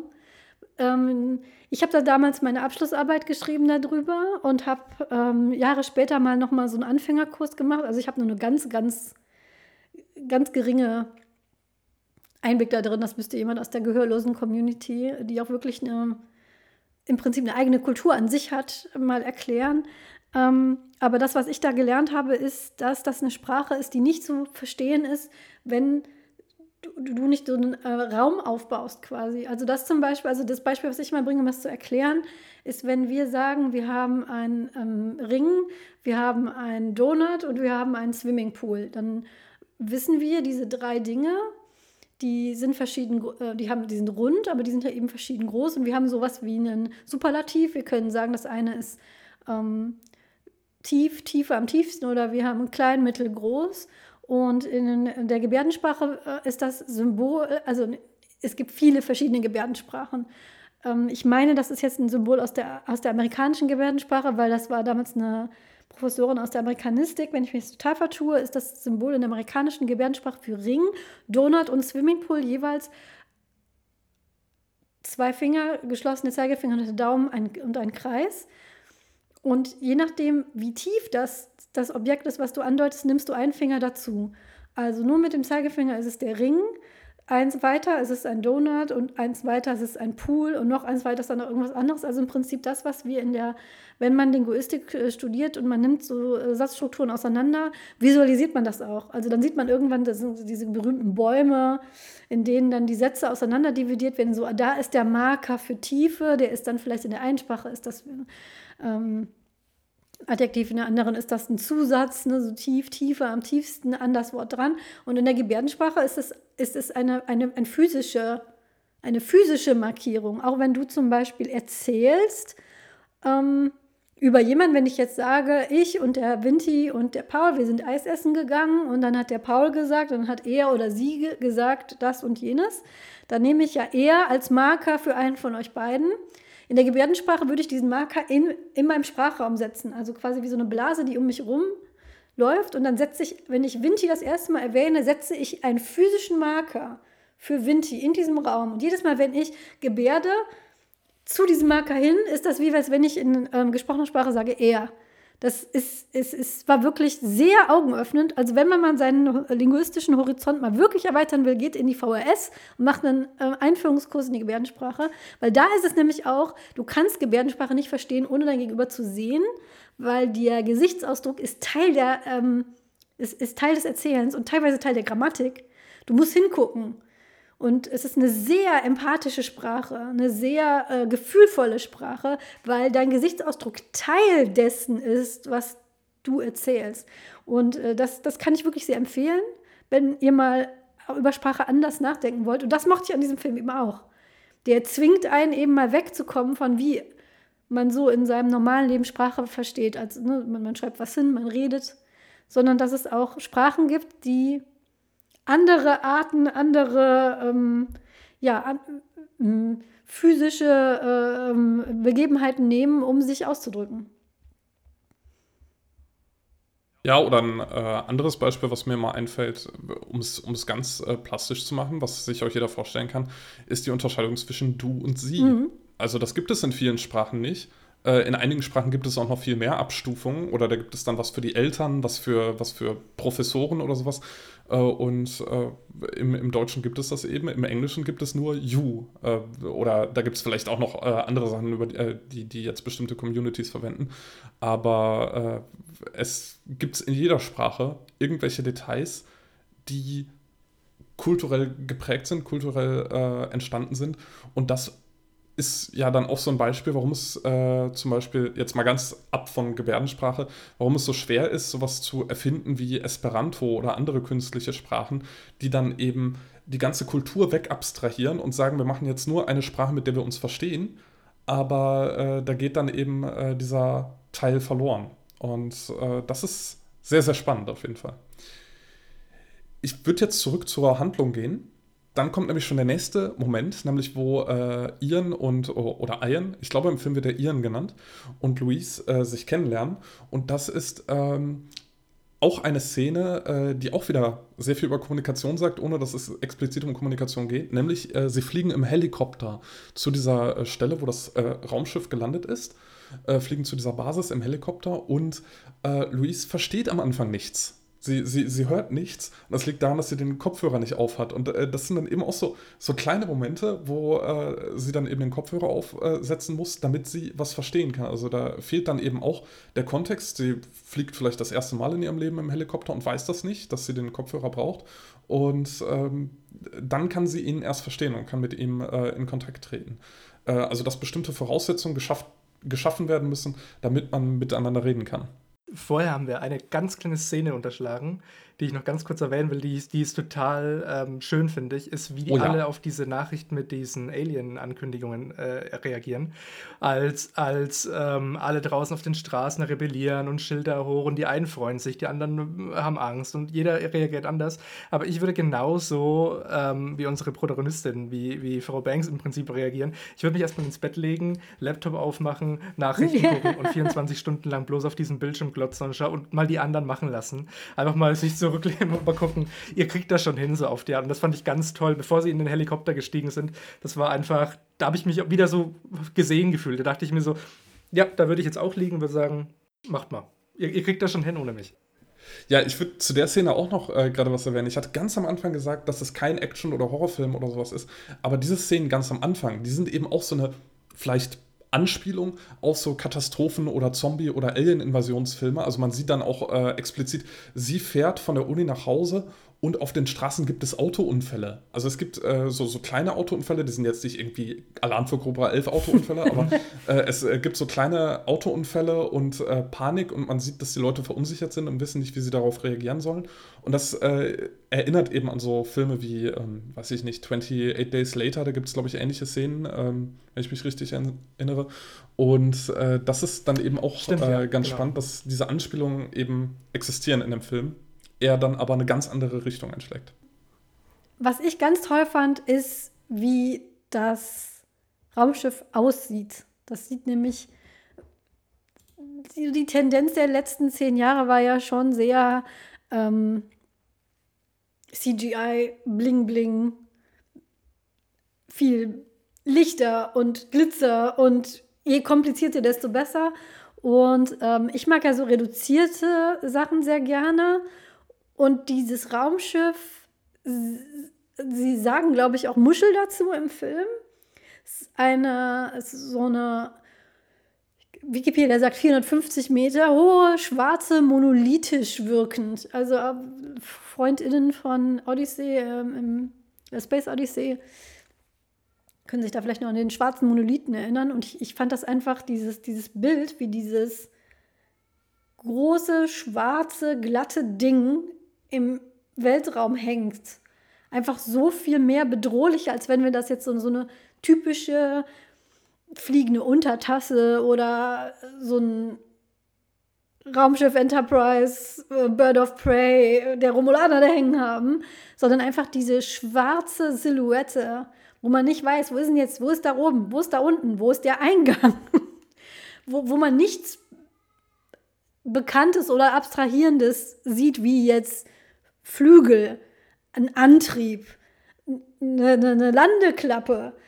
Selbst der Film District, District 9, den ich sehr mag, ist auch einer meiner Lieblings-Science-Fiction-Filme, den ich auch sehr empfehlen kann, hat ja dieses klassische Raumschiff, was da so im, in der Luft schwebt. Und das fand ich super, weil das, man, man weiß überhaupt gar nicht, was soll das denn? Was ist das überhaupt?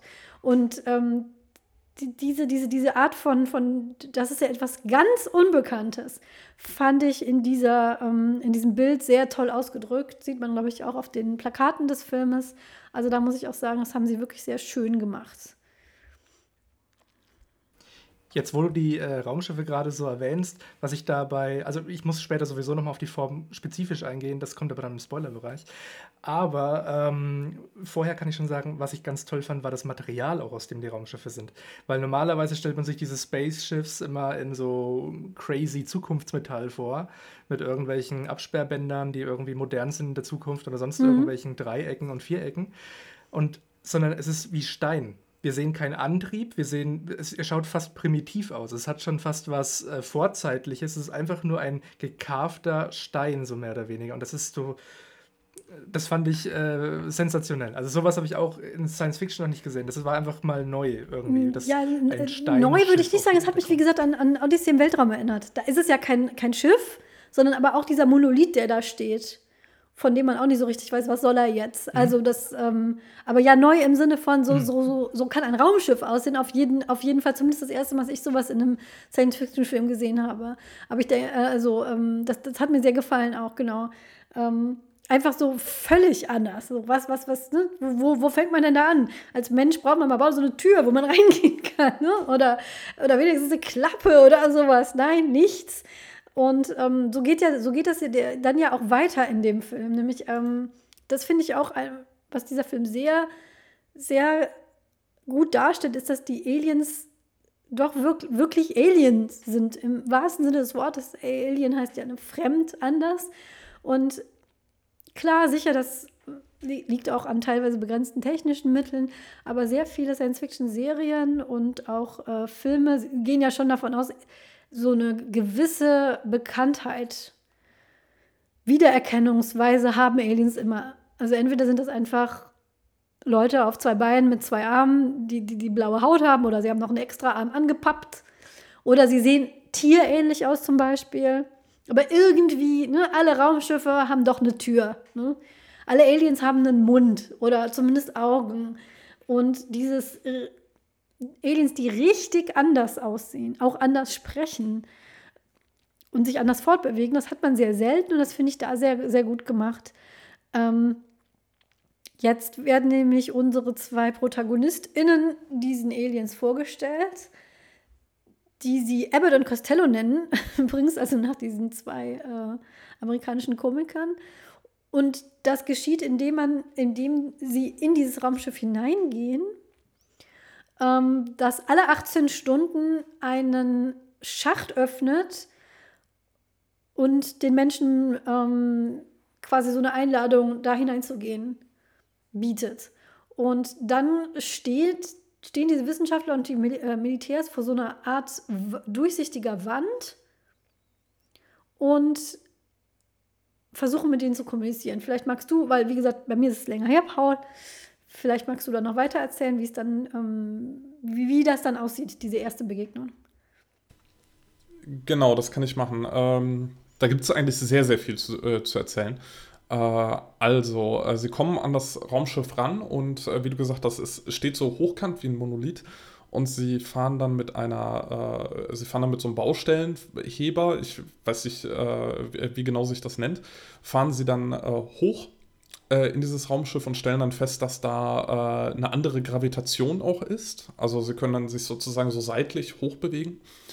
Ähm, es ist also alles sehr fremdartig.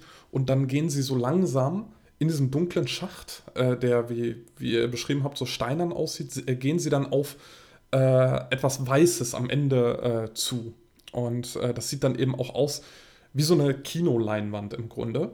Oder äh, woran es mich erinnert hat, ist so dieses äh, Klischee, so das Licht am Ende des Tunnels. Oder eben auch, ähm, äh, wenn, äh, wenn man irgendwie in Filmen darstellt, wie äh, Kinder geboren werden oder so, dann, äh, dann kommt das manchmal auch so vor, dass man so am Ende, dass man irgendwie was ganz Dunklem ist und am Ende ist so das, das gleißende Licht, was die Welt darstellt. Das fand ich sehr, sehr schön und sehr, sehr langsam auch wieder gemacht.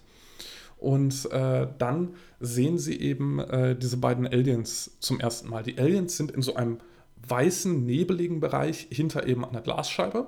Also wie so eine, wie so eine Kinoleinwand, die ist auch in so einem Querformat, so äh, 16 zu 9 oder so, äh, fast schon. Und äh, die tauchen dann da auf und äh, kommunizieren dann mit den Menschen. Und zwar ist es ja schon die zweite Kinoleinwand, die uns der Film zeigt. Die erste ist nämlich direkt in der allerersten Szene, wenn wir von dieser Holzdecke in die Graslandschaft fahren und dieses große weite Fenster von dem Haus sich öffnet. Das ist die erste, das erste Mal, wo uns der Film quasi den Spiegel vorhält und sagt, wir sind jetzt im Kino, wir sind jetzt vor einer Kinoleinwand. Und dieses zweite große Glasfenster ist dann eben das in dem Alien-Raumschiff. Und eine Szene bei dem äh, Treppenlift, wo die mit dem Fahrstuhl ja. hochfahren, da schmeißen sie ja diese Leuchtstäbe quasi ähm, in das Raumschiff, um zu sehen, dass die jetzt an der quasi jetzt Decke kleben, was dann später der Fußboden wird. Das macht Sinn, wenn man den Film gesehen hat. Und, ähm, und das hat mich äh, total an, ähm, ich weiß nicht, ob den einer von euch gesehen hat, Tarkovskis Stalker nee. erinnert. Das ist ähm, Sowjetkino aus den 60ern oder 70ern. Das ist äh, Science Fiction. Also ursprünglich äh, hieß das Buch Picknick am Wegesrand, ist ja auch egal. Auf jeden Fall ähm, bei, dem, bei, bei Stalker müssen die quasi in eine verbotene Zone gehen. Und das ist im Prinzip wie diese verbotene Zone in dem Raumschiff und werfen dabei immer Schrauben und Metallgegenstände nach vorne, um zu sehen, ob da Anomalien sind. Und sie werfen quasi in der gleichen Bewegung fast die gleiche Einstellung diese Leuchtstäbe nach vorne. Das hat mich so sehr an Tarkovsky erinnert, dass ich das nicht für einen Zufall halten kann. Ich kann wirklich jedem empfehlen, sich den Film mal anzusehen. Ähm, der Film, übrigens Tarkovsky Stalker, ist äh, online kostenlos auf YouTube, weil die ganzen Sowjetfilme sind kostenlos äh, legal zu gucken. Auf Russisch leider, aber mit. Äh, das ist sehr spannend, dass du das sagst, weil mich hat das an, ähm, an den Film Cube erinnert. Äh, in Cube sind sie so in so würfelartigen Gefängnissen und müssen dann eben auch gucken, äh, manche Räume haben dann Fallen und andere haben keine. Und sie werfen dann immer Schuhe in die Räume, um zu schauen, äh, ob irgendwas passiert. Daran hat mich das auch so erinnert. Und das ist dann vielleicht auch eine Anspielung auf diesen Film. Aber den kannte ich nicht, sehr spannend. Ähm, wo du das gerade sagtest, also äh, die, die erste Szene ist ja die Geburt von der Tochter, glaube ich. Und dann, dann passt das ja auch, was ich eben, was ich eben sagte, das ist so, so auch die, die Geburt wieder. Äh, faszinierend, ist mir nie aufgefallen. Sehr spannend. Und ähm, Angela, du hattest eben schon erwähnt, mhm. dass sie die Aliens dann Abbott und Costello nennen. Äh, für die Leute, die das nicht kennen, das sind so äh, Comedians aus den 40er, 50er Jahren in den USA. Äh, vielleicht auch schon früher, vielleicht ein bisschen später. Ich bin mir nicht ganz sicher mit der Einordnung. Aber was ich daran spannend finde, ist, die haben ja auch. Ähm, äh, sind ja auch aufgetreten, also haben sowas ähnliches gemacht. Äh, das, das waren dann Comedians, nicht Aliens, äh, aber sind auch aufgetreten, waren schwarz-weiß und die waren dann ja auch hinter der Fernsehscheibe sozusagen. Also das war, äh, kann man schon durchaus vergleichen. Und warum ich das richtig genial auch finde, dass, äh, dass sie die beiden Aliens Abbott und Costello genannt haben, ist, diese beiden, Abbott und Costello, haben einen sehr, sehr berühmten Sketch gemacht, den ihr vielleicht kennt, der heißt Who's on First. Und äh, äh ich kann kurz erklären, worum es in dem hm. Sketch geht. Wir werden das auch unter der Folge wahrscheinlich verlinken. Äh, Gibt es auch auf YouTube. Da unterhalten sich die beiden und äh, sie spielen sozusagen äh, Leute, äh, also der eine ist äh, Manager eines Baseballteams und der andere ist irgendwie Fan oder so, ich bin mir nicht ganz sicher. Und der äh, fragt dann den äh, Manager von dem Baseballteam, wie denn die Leute in dem Baseballteam heißen. Und der Manager erklärt das dann, dass die Leute in dem Baseballteam alle sehr verrückte Spitznamen haben. Und die Spitznamen sind im Englischen Who, What, I don't know, Why, Because, Tomorrow und Today. Und das ist natürlich komplett verwirrend, weil äh, sie, sie unterhalten sich dann die ganze Zeit. Ähm, äh, dann, dann sagt äh, Costello, glaube ich, immer so: uh, What is the name uh, of a player on first base? Und dann korrigiert ihn Abbott: No, what is the name of a player on second base? Who is on first? Und, äh, dann äh, sagt Costello natürlich äh, auf, auf die Frage, who's on first, I don't know. No, he's the guy on third base. Und dann, dann geht es die ganze Zeit so hin und her. Und das finde ich total genial, weil ähm, äh, in dem Film geht es ja auch sehr viel um, um diese Sprache, um Doppeldeutungen, um Missverständnisse und äh, fand das dann auch wieder brillant gemacht. Und da möchte ich kurz einhaken. Bei dir selbst? Jetzt, wo ich das gerade erzählt habe. Nämlich, ja, bei, bei, mir selber.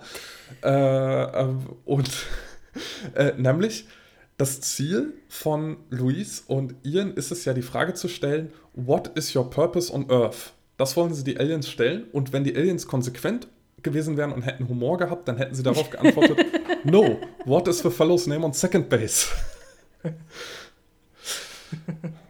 Dieses, äh, ähm, dieser Abbott Costello-Sketch, der hat einen ähnlichen Kultstatus wie bei uns hier. Loriot, das Bild hängt schief und wird andauernd referenziert in der amerikanischen Popkultur. Ich kenne den zum Beispiel, ich habe den bevor ich den das erste Mal im Original gesehen habe, äh, irgendwo auf YouTube, kann ich den schon aus, aus den Simpsons und vor allem aus dem Film Rain Man mit Dustin Hoffman und Tom Cruise, da wird ja sehr oft referenziert. Also das ist auch so eine, so eine, ja, eine Referenz mit sehr vielen Metaebenen.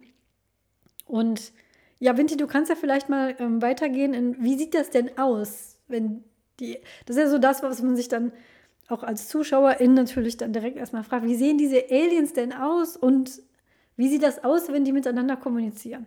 Das ist nämlich auch eine besondere äh, Sache in diesem Film. Bei den Aliens hast du hast ja vorhin schon äh, was ganz Tolles erwähnt, und zwar diese Gebärdensprache. Ich persönlich sehe nämlich in den Aliens quasi wie Hände.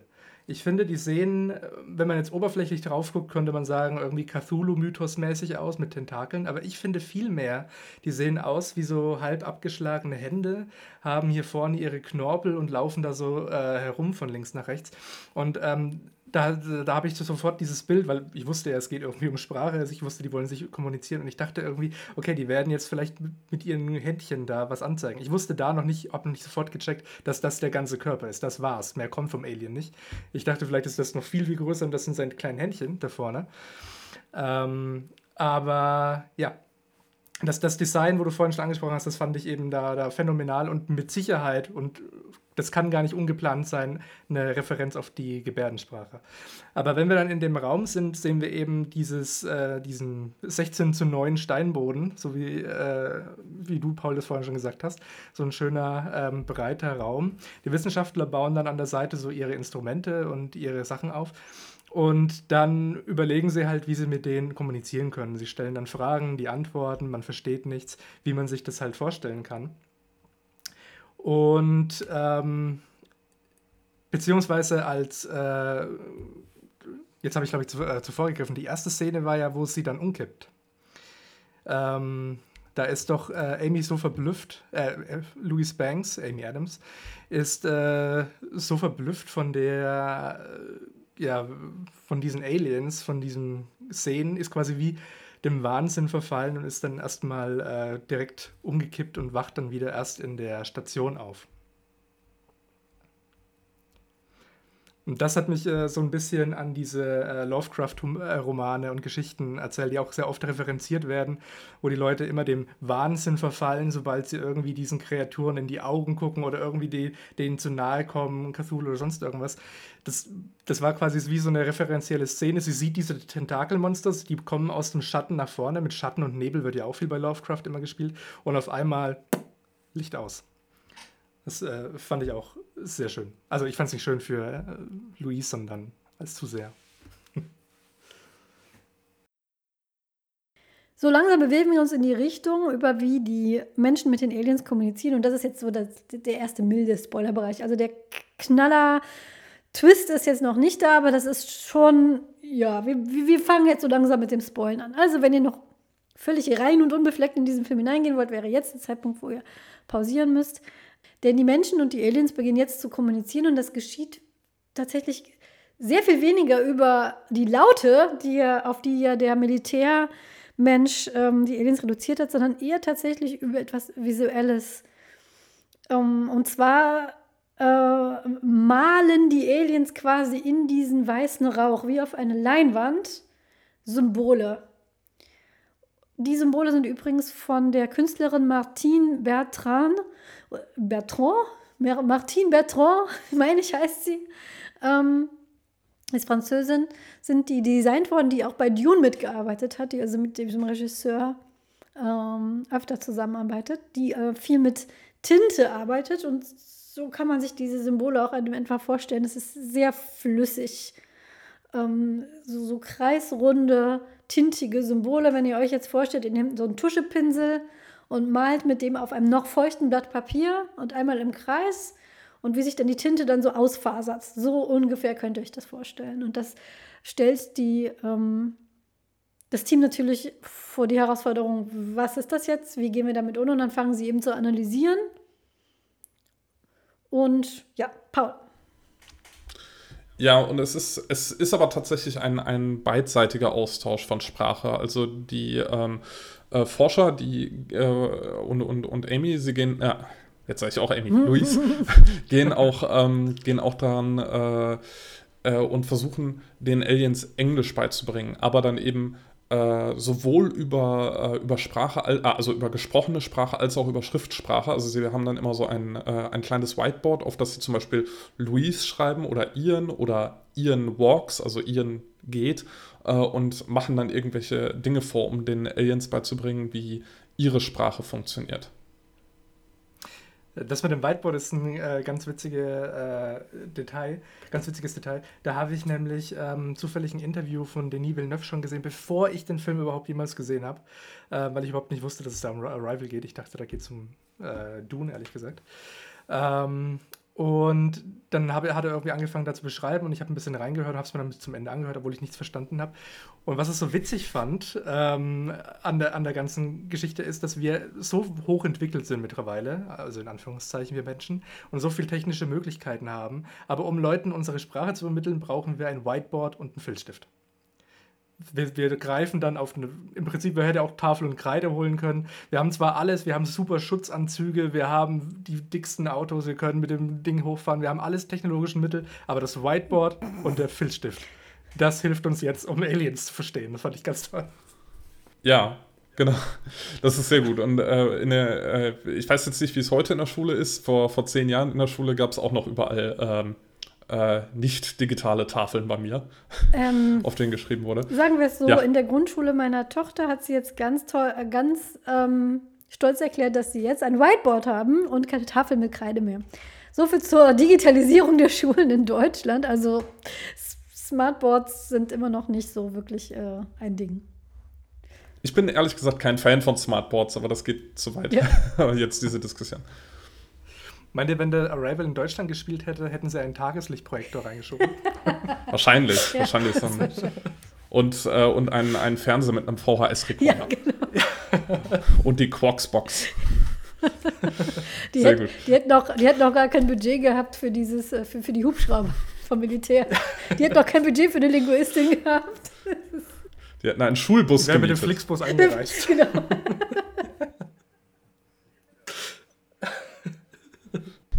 Jetzt, jetzt habe ich ganz vergessen, was ich sagen wollte. Ah ja, richtig. Kurz danach kommt dann äh, die Szene, wo wieder der Colonel vom Militär äh, wieder sehr erbost ist.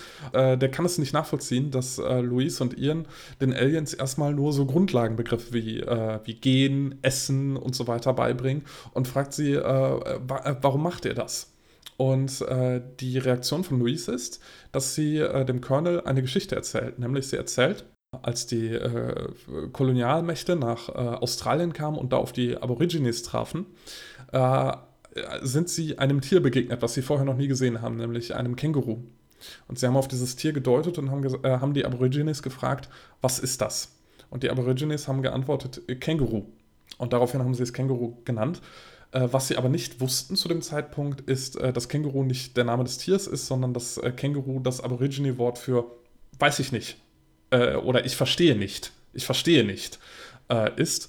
Und äh, dass eben dieses Missverständnis äh, dafür gesorgt hat, dass sie äh, das komplett missverstanden haben.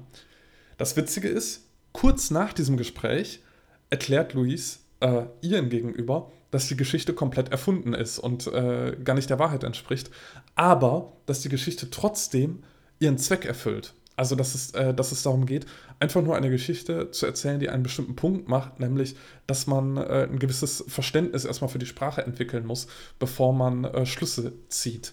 Und das finde ich ist auch wieder so eine, so eine sehr schöne Kommunikationssache auf mehreren Ebenen, dass, es, äh, dass da eben eine Geschichte ausgedacht wird und das jetzt äh, keine äh, bösartige Lüge oder sowas ist oder eine bösartige Täuschung, aber dass es trotzdem eine ausgedachte Geschichte ist, die ähm, äh, einen, einen Punkt hat. Und das äh, fand ich auch wieder schön kniff, dass da nochmal so eine, äh, so eine Ebene reinkommt, über die ich vorher nicht nachgedacht habe in dem Sinne. Mhm.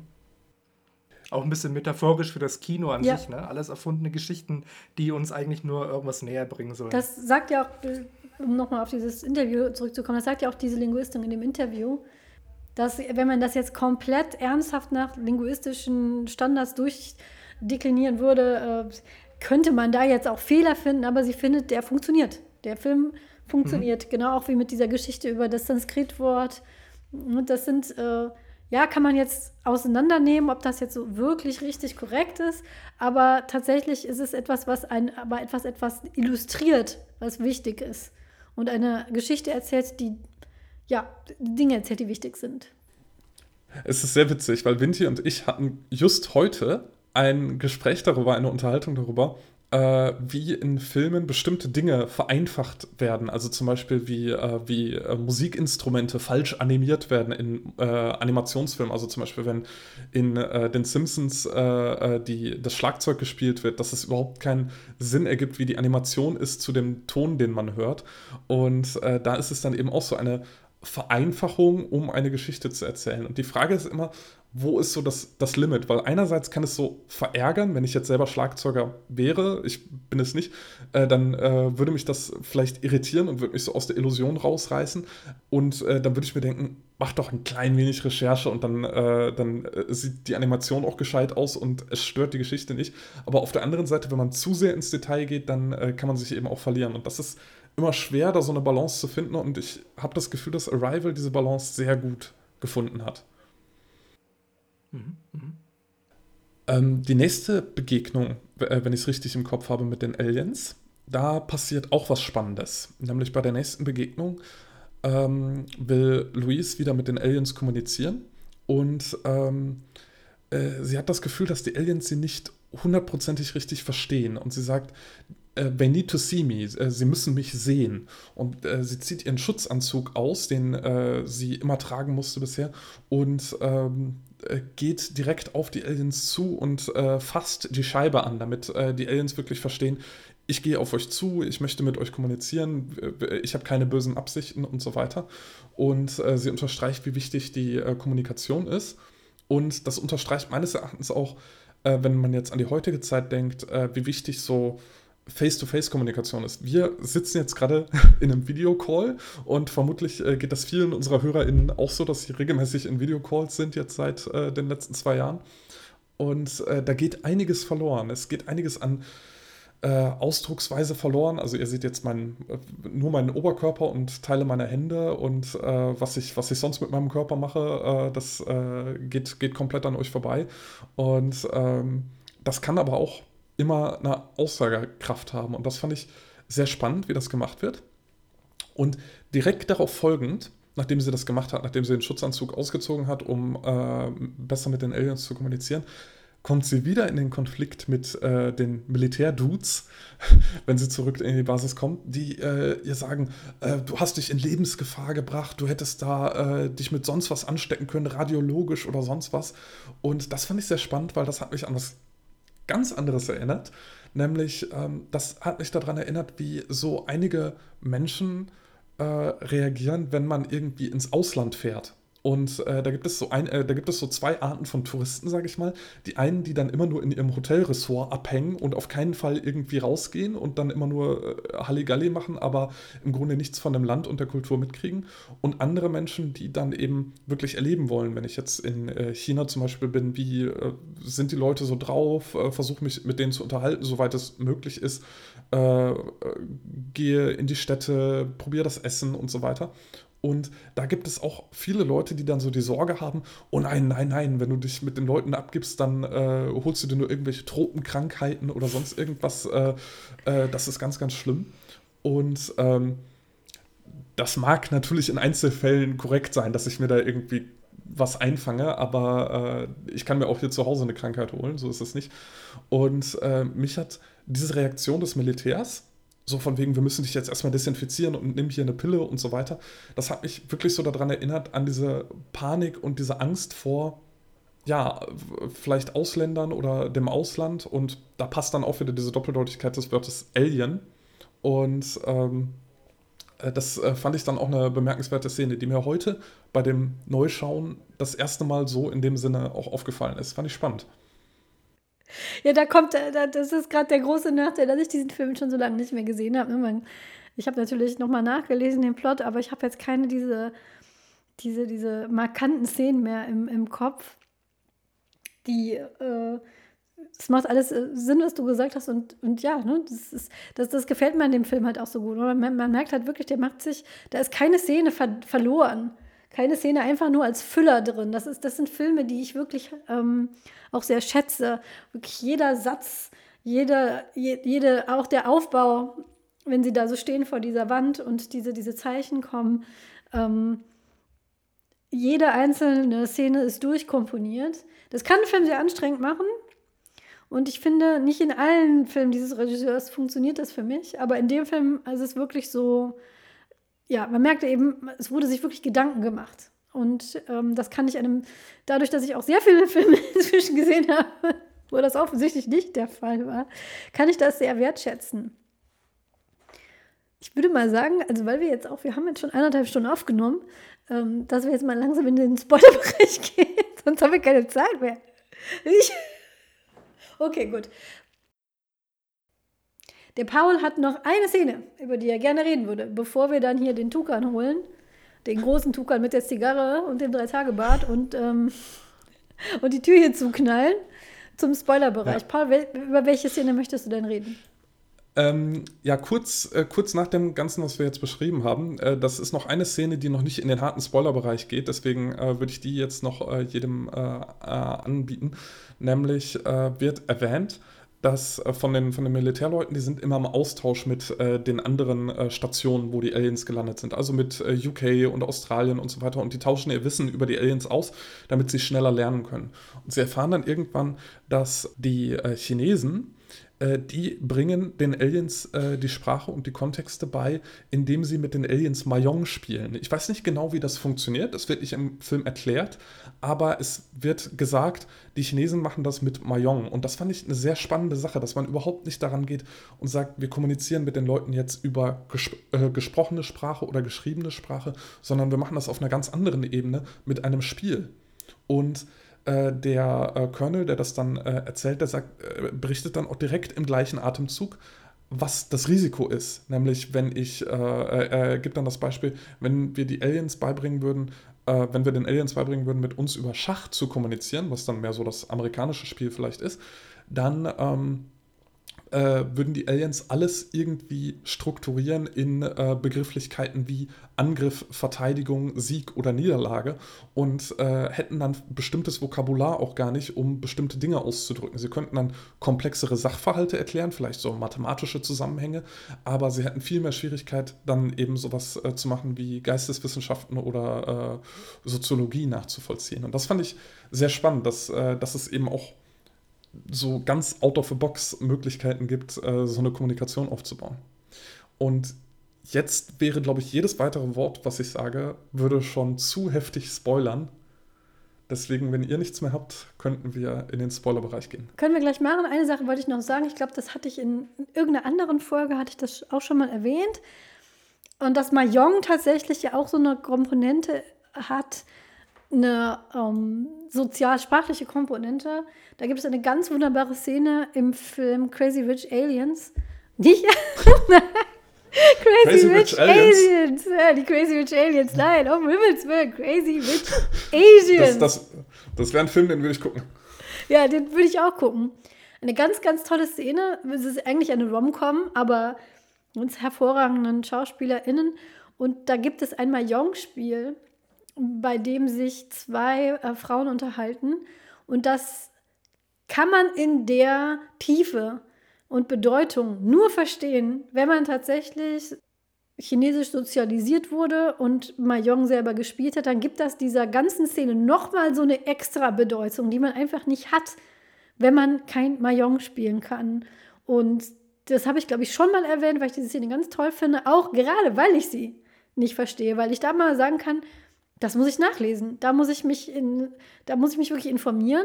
Das ist eine Szene, die für jemanden gedacht ist, der aus diesem Kulturkreis kommt und die Signifikanz versteht. Das nur zu, zu, zu Spie Spielen und, und, und Sprache, dass Sprache nicht nur äh, Gestik und Mimik und sonst was ist, sondern tatsächlich auch äh, Komponenten hat, die etwas dazu nehmen, zum Beispiel ein Gericht, eine, eine Mahlzeit die, der, die dem gesamten Gesprochenen nochmal eine, eine, eine Ebene geben, eine soziokulturelle Ebene, die ähm, man auch sehr leicht missverstehen kann.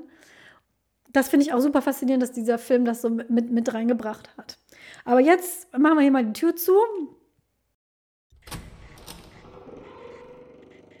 Willkommen im Spoilerbereich. Die Tür ist jetzt zu. Und jetzt, jetzt spo spoilen wir ein bisschen, bis, bis, bis hier die Balken krachen. Ähm, der Grund, warum Arrival oft zitiert wird als das äh, Sapir-Whorf-Phänomen äh, äh, The Movie, ist, dass die Sprache der Aliens den Menschen beibringt, Zeit anders wahrzunehmen, nämlich zirkulär. Die Kreise, die die Aliens quasi malen, ähm, haben nicht nur bestimmte Bedeutungen, die sie dann wie so Schriftzeichen im Prinzip lesen, sondern die Aliens nehmen Zeit nicht linear wahr. HörerInnen der allerersten Stunde des Tropenhauses werden sich ja in unsere Zeitreisefolge erinnern, die ich mit Paul gemacht habe, wo Paul sagte, dass er einen Film hat, wo Zeitreisenden vorkommen, den er aber nicht erwähnen kann, weil allein die Erwähnung, dass in diesem Film Zeitreisen vorkommen, leider ein Spoiler ist. Und da, ihr musstet nur, keine Ahnung, über 20 Folgen warten. Aber jetzt, es ist der Film Arrival, Paul, oder? Ja, das ist korrekt. Also, das ist äh, tatsächlich mein liebster Film in äh, diesem, diesem Zeitreise-Genre, wenn man, wenn man das als Zeitreise bezeichnen will. Äh, weil äh, die Sprache der Aliens äh, Louise Banks tatsächlich beibringt, äh, in die Zukunft zu sehen. Und ähm, dadurch erfahren wir, äh, also beziehungsweise äh, lass uns äh, kurz erklären, wie wir erfahren, äh, dass das der Effekt der Sprache ist, weil es ist sehr schön aufgebaut. Es ist so, dass sie immer weiter die Sprache studiert und diese Symbole studiert und dann irgendwann sieht sie auf einmal ein Bild von ihrer Tochter so in der Mitte des Films. Wir haben bis dahin ihre Tochter nicht wiedergesehen. Also es ist nicht so, dass irgendwie immer wieder Flashbacks oder sowas sind und äh, man dann erfährt, wie die, äh, wie die Tochter aufwächst, sondern in der Mitte des Films taucht auf einmal wieder ihre Tochter auf und wir erinnern uns, ach, die gab es doch am Anfang des Films schon mal. Wir wissen aber nicht, was die Signifikanz ist. Wir denken, ah, sie erinnert sich wieder an sie und das stimmt auch. Äh, Luis erinnert sich an die Tochter, aber, und das ist der große Twist des Films, die Tochter ist noch gar nicht geboren. Die Tochter wird erst einige Zeit nach den, äh, äh, nach den Ereignissen äh, mit den Aliens wird die Tochter geboren und durch, äh, die, äh, durch das Studium der Aliensprache ist sie in der Lage, die Zeit so wahrzunehmen, dass sie sozusagen in der Zukunft, in die Zukunft blicken kann und äh, kann die Zukunft bereits jetzt wahrnehmen. Und dadurch sieht sie ihre Tochter. Am Anfang ist es nur so ein einzelnes Bild, später sind es Geräusche, die sie wahrnimmt, dann sind es konkrete Erinnerungen, also wie zum Beispiel die Tochter ihr äh, selbstgemalte Bilder zeigt oder wie die Tochter äh, sie nach Begrifflichkeiten fragt. Und ähm, das ist der, würde ich sagen, größte Twist des ganzen Films. Also äh, es geht gar nicht so sehr um das Alien oder die Aliens, sondern es geht mehr um das Leben äh, von Louise mit ihrer Tochter. Und deswegen heißt das Buch, auf dem der Film basiert, auch Story of Your Life, weil äh, es alles so aufgebaut ist, als geht es um das Leben der Tochter und wo es eigentlich begann. Und äh, das sagt Louise am Anfang und am Ende des Films auch, ähm, dass das jetzt der Anfang der Geschichte äh, der Tochter ist. Ja, das ist so einer dieser ähm, TV-Tropes. Ähm, wir kriegen immer noch kein Geld dafür, dass wir diese Seite andauernd referenzieren, aber wir sind ja hier im Tropenhaus. Ähm, nennt man das eine Wham-Line. Und die Wham-Line dieses Filmes war, als ähm, man sieht immer wieder, was wir dachten, dass es Flashbacks sind zu ihrem Kind, also Erinnerungen daran, weil eben die ersten Momente dieses Filmes im Prinzip das Leben mit diesem Kind im Zeitraffer sind, mit die Geburt und das ganze Leben von diesem Kind, was ja auch eine sehr traurige Komponente hat und ähm, ich finde es auch sehr gut gemacht, weil das ist ein sehr ähm, ernster Charakter und man interpretiert das so rein, dass sie unter anderem deswegen so ernst ist, weil sie das mitmachen musste, auch noch alleine anscheinend, weil sie hat ja nicht mal keinen Partner. Der Vater von dem Kind hat sie anscheinend ja verlassen. Dann sagt sie auf einmal, wer ist dieses Kind? Ich sehe die ganze Zeit dieses Kind. Wer ist das? Ich kenne dieses Kind nicht. Und das ist dann, das ist also, ich, ähm, Twists in Filmen sind ja schon so dass man jetzt, das Rad kann man aber bald nicht mehr neu erfinden. Ne? Es ist sehr schwer, ähm, da Zuschauer noch zu überraschen, ZuschauerInnen. Aber das war so ein Moment, wo ich da wirklich im Kino saß, saß und dachte so, was? Moment, was? Und wie, hä? Äh, und ja, ne, die, die, die gelebte Sapir-Whorf-These ist im Prinzip dadurch, dass die Aliens Zeit ähm, als, als, als Kreis wahrnehmen, wenn man dann die Sprache lernt dieser Aliens, kann man das auch lernen. Das ähm, funktioniert nicht unbedingt so im echten Leben. Also wenn ihr jetzt zum Beispiel anfangt, Chinesisch zu lernen und ihr setzt euch äh, in ein bedeutungsschwangeres Meeting und versucht da Mahjong zu spielen und das, nein, das wird nicht funktionieren. Aber in diesem Film funktioniert es. Und ich finde, dass äh, das ist wirklich, ne, also ich habe den Twist nicht kommen sehen und es gibt diesem ganzen Film dann auch, wenn man ihn dann später nochmal schaut, wie Paul ja schon gesagt hat, auch mal eine ganz andere Bedeutung. Ähm, Vinti, hast du das kommen sehen und wie, wie findest du diese ganze Komponente? Findest du das, äh, fandest du das für dich gut nachvollziehbar? Diese Zeitreisen machen ja manchmal so ein bisschen Kopfweh, wie wir in unserer Zeitreisenfolge ja auch schon festgestellt haben. Ja, also nachdem ich meine äh, Aspirin eingeschmissen habe, war ich dann wieder völlig äh, am Start. Nee, ähm, ich habe ich hab direkt noch ganz kurz was zum Einhaken, weil du diesen äh, Effekt gerade, den ich nicht aussprechen kann. Ähm, der Worf-Effekt, genau. Da muss ich immer auch ein bisschen an Star Trek denken. Gibt es da nicht einen Worf? Der, der, der Worf-Effekt. Ja. Der Worf-Effekt ja, ist genau. was anderes. ähm, Wird alles Jedenfalls. Jedenfalls äh, musste ich daran denken, weil ich habe da eine Parallele zu mir. Also ich bin ähm, zu, zu, mir ganz kurz ein Fun Fact: Ich bin äh, quasi bilingual aufgewachsen, also Deutsch und Englisch. Ähm, und äh, und ich habe das versucht auf mich, ich konnte das ja nicht, ich bin ja kein Linguist und wusste nicht, ob das jetzt real ist oder nicht real, diese Theorie, und habe einfach mal versucht, ein bisschen an mir selber zu reflektieren, ob ich das so finde, dass ich auf verschiedenen Sprachen unterschiedlich denke. Und äh, ich habe für mich nämlich doch gedacht, dass es so wäre. Ich bin dann auf die Lösung gekommen, warum es so ist, da komme ich gleich dazu.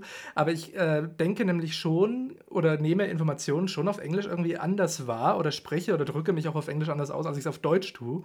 Und ähm, dachte immer, okay, vielleicht hängt das so ein bisschen zusammen, dass die quasi die lockere coole Amerikanerseite und die äh, etwas äh, deutsche Seite dann äh, da in Verbindung ist und sie immer rauskommt, wenn ich in jeweilige Sprache denke, träume oder spreche.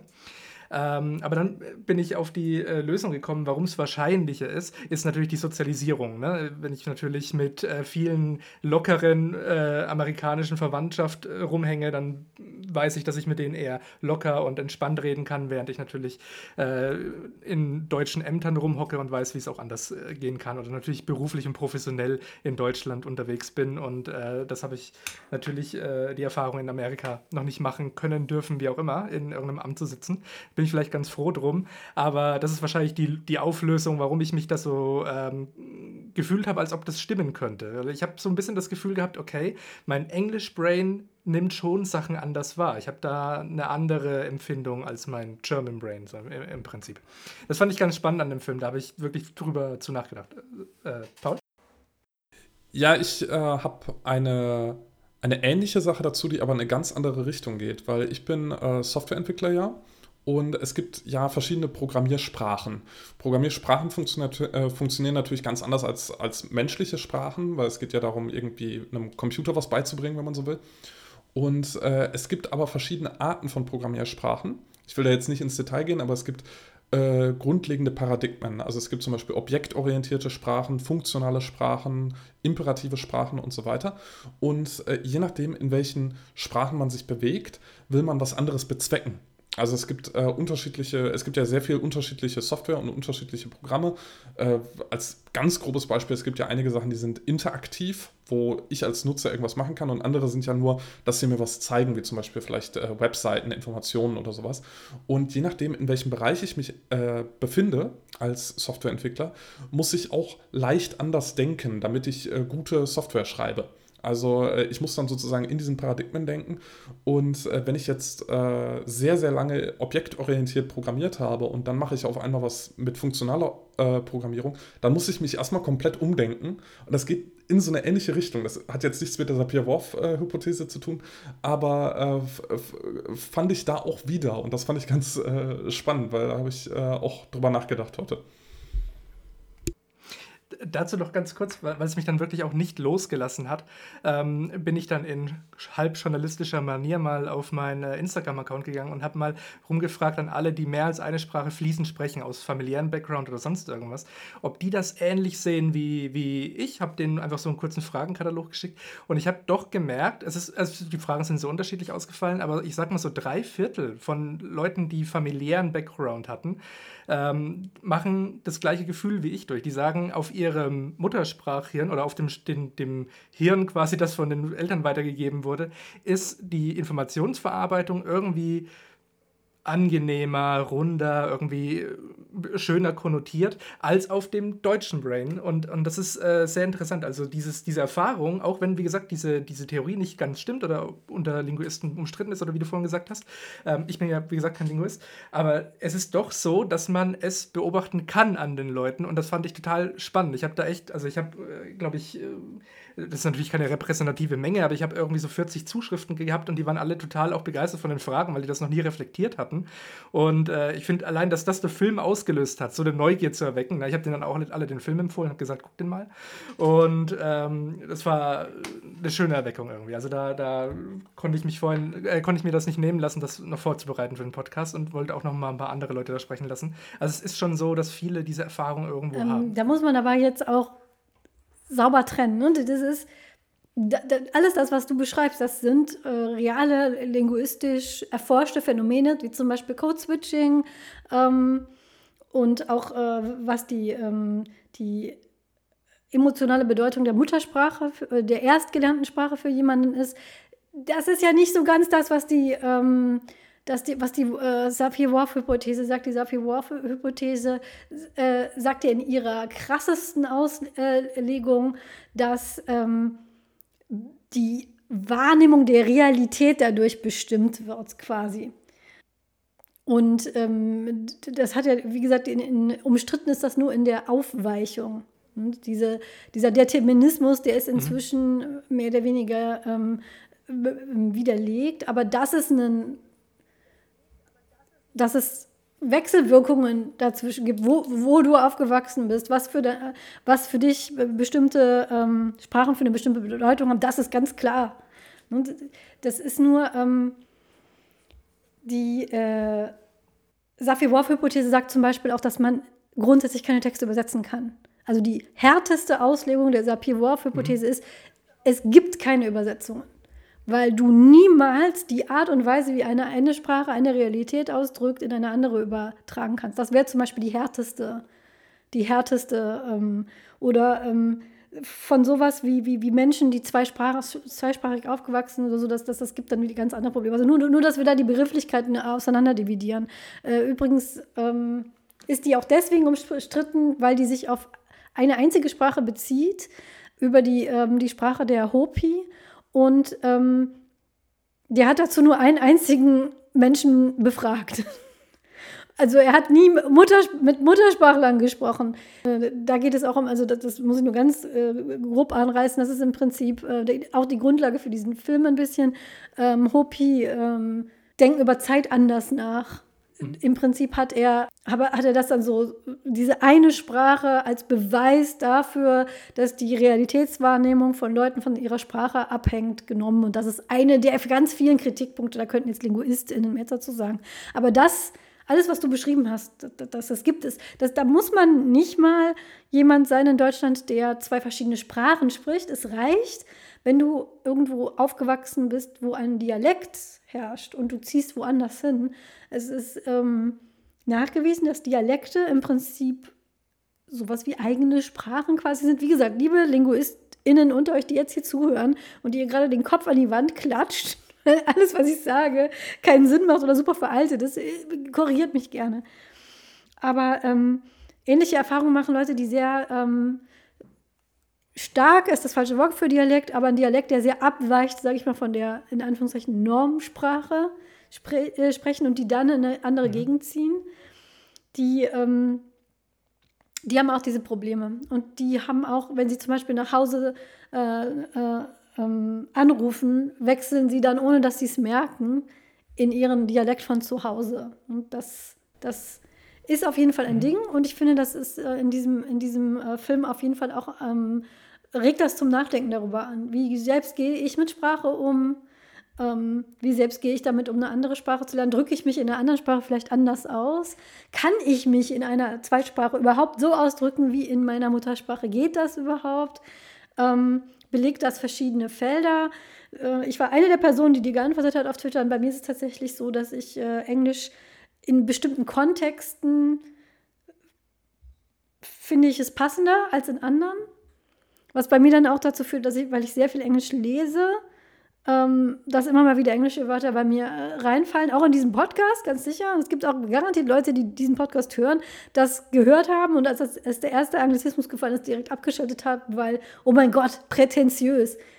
Ich kann nur aus Erfahrung sagen, dass das nichts, das ich tue, um anzugeben, sondern tatsächlich fallen mir manchmal einfach englische Wörter ein, weil sie besser passen. Und ich könnte nicht mehr erklären, warum das so ist. Es gibt bestimmte englische Wörter, die treffen das, was ich aussagen will, viel besser als die Deutschen. Andersrum aber auch. Nur dass äh, in einer englischen Unterhaltung, wenn man da ein deutsches Wort ähm, droppt, um mal ein Beispiel einzugeben, dass da die Leute das meistens nicht verstehen. Und ähm, dass es deswegen umgekehrt ähm, öfter passiert. Es ist auf jeden Fall, ähm, regt es zum Nachdenken darüber an, wie man selber damit umgeht. Und auch ähm, sicherlich fallen einem Begegnungen auch ein. Wie ist man selber umgegangen mit jemandem, der die eigene Sprache nicht verstanden hat? Ähm, Kinder werden da immer wieder zitiert, was ich auch, also ich hatte eine, ähm, wir hatten ein Gastkind aus Russland, da war ich ich glaube, da war ich elf oder zwölf und sie konnte kein Deutsch und ich konnte kein Russisch, aber wir haben uns trotzdem verstanden. Ich könnte heute nicht mehr sagen, wie, aber wir, wir haben uns verstanden. Und, ähm,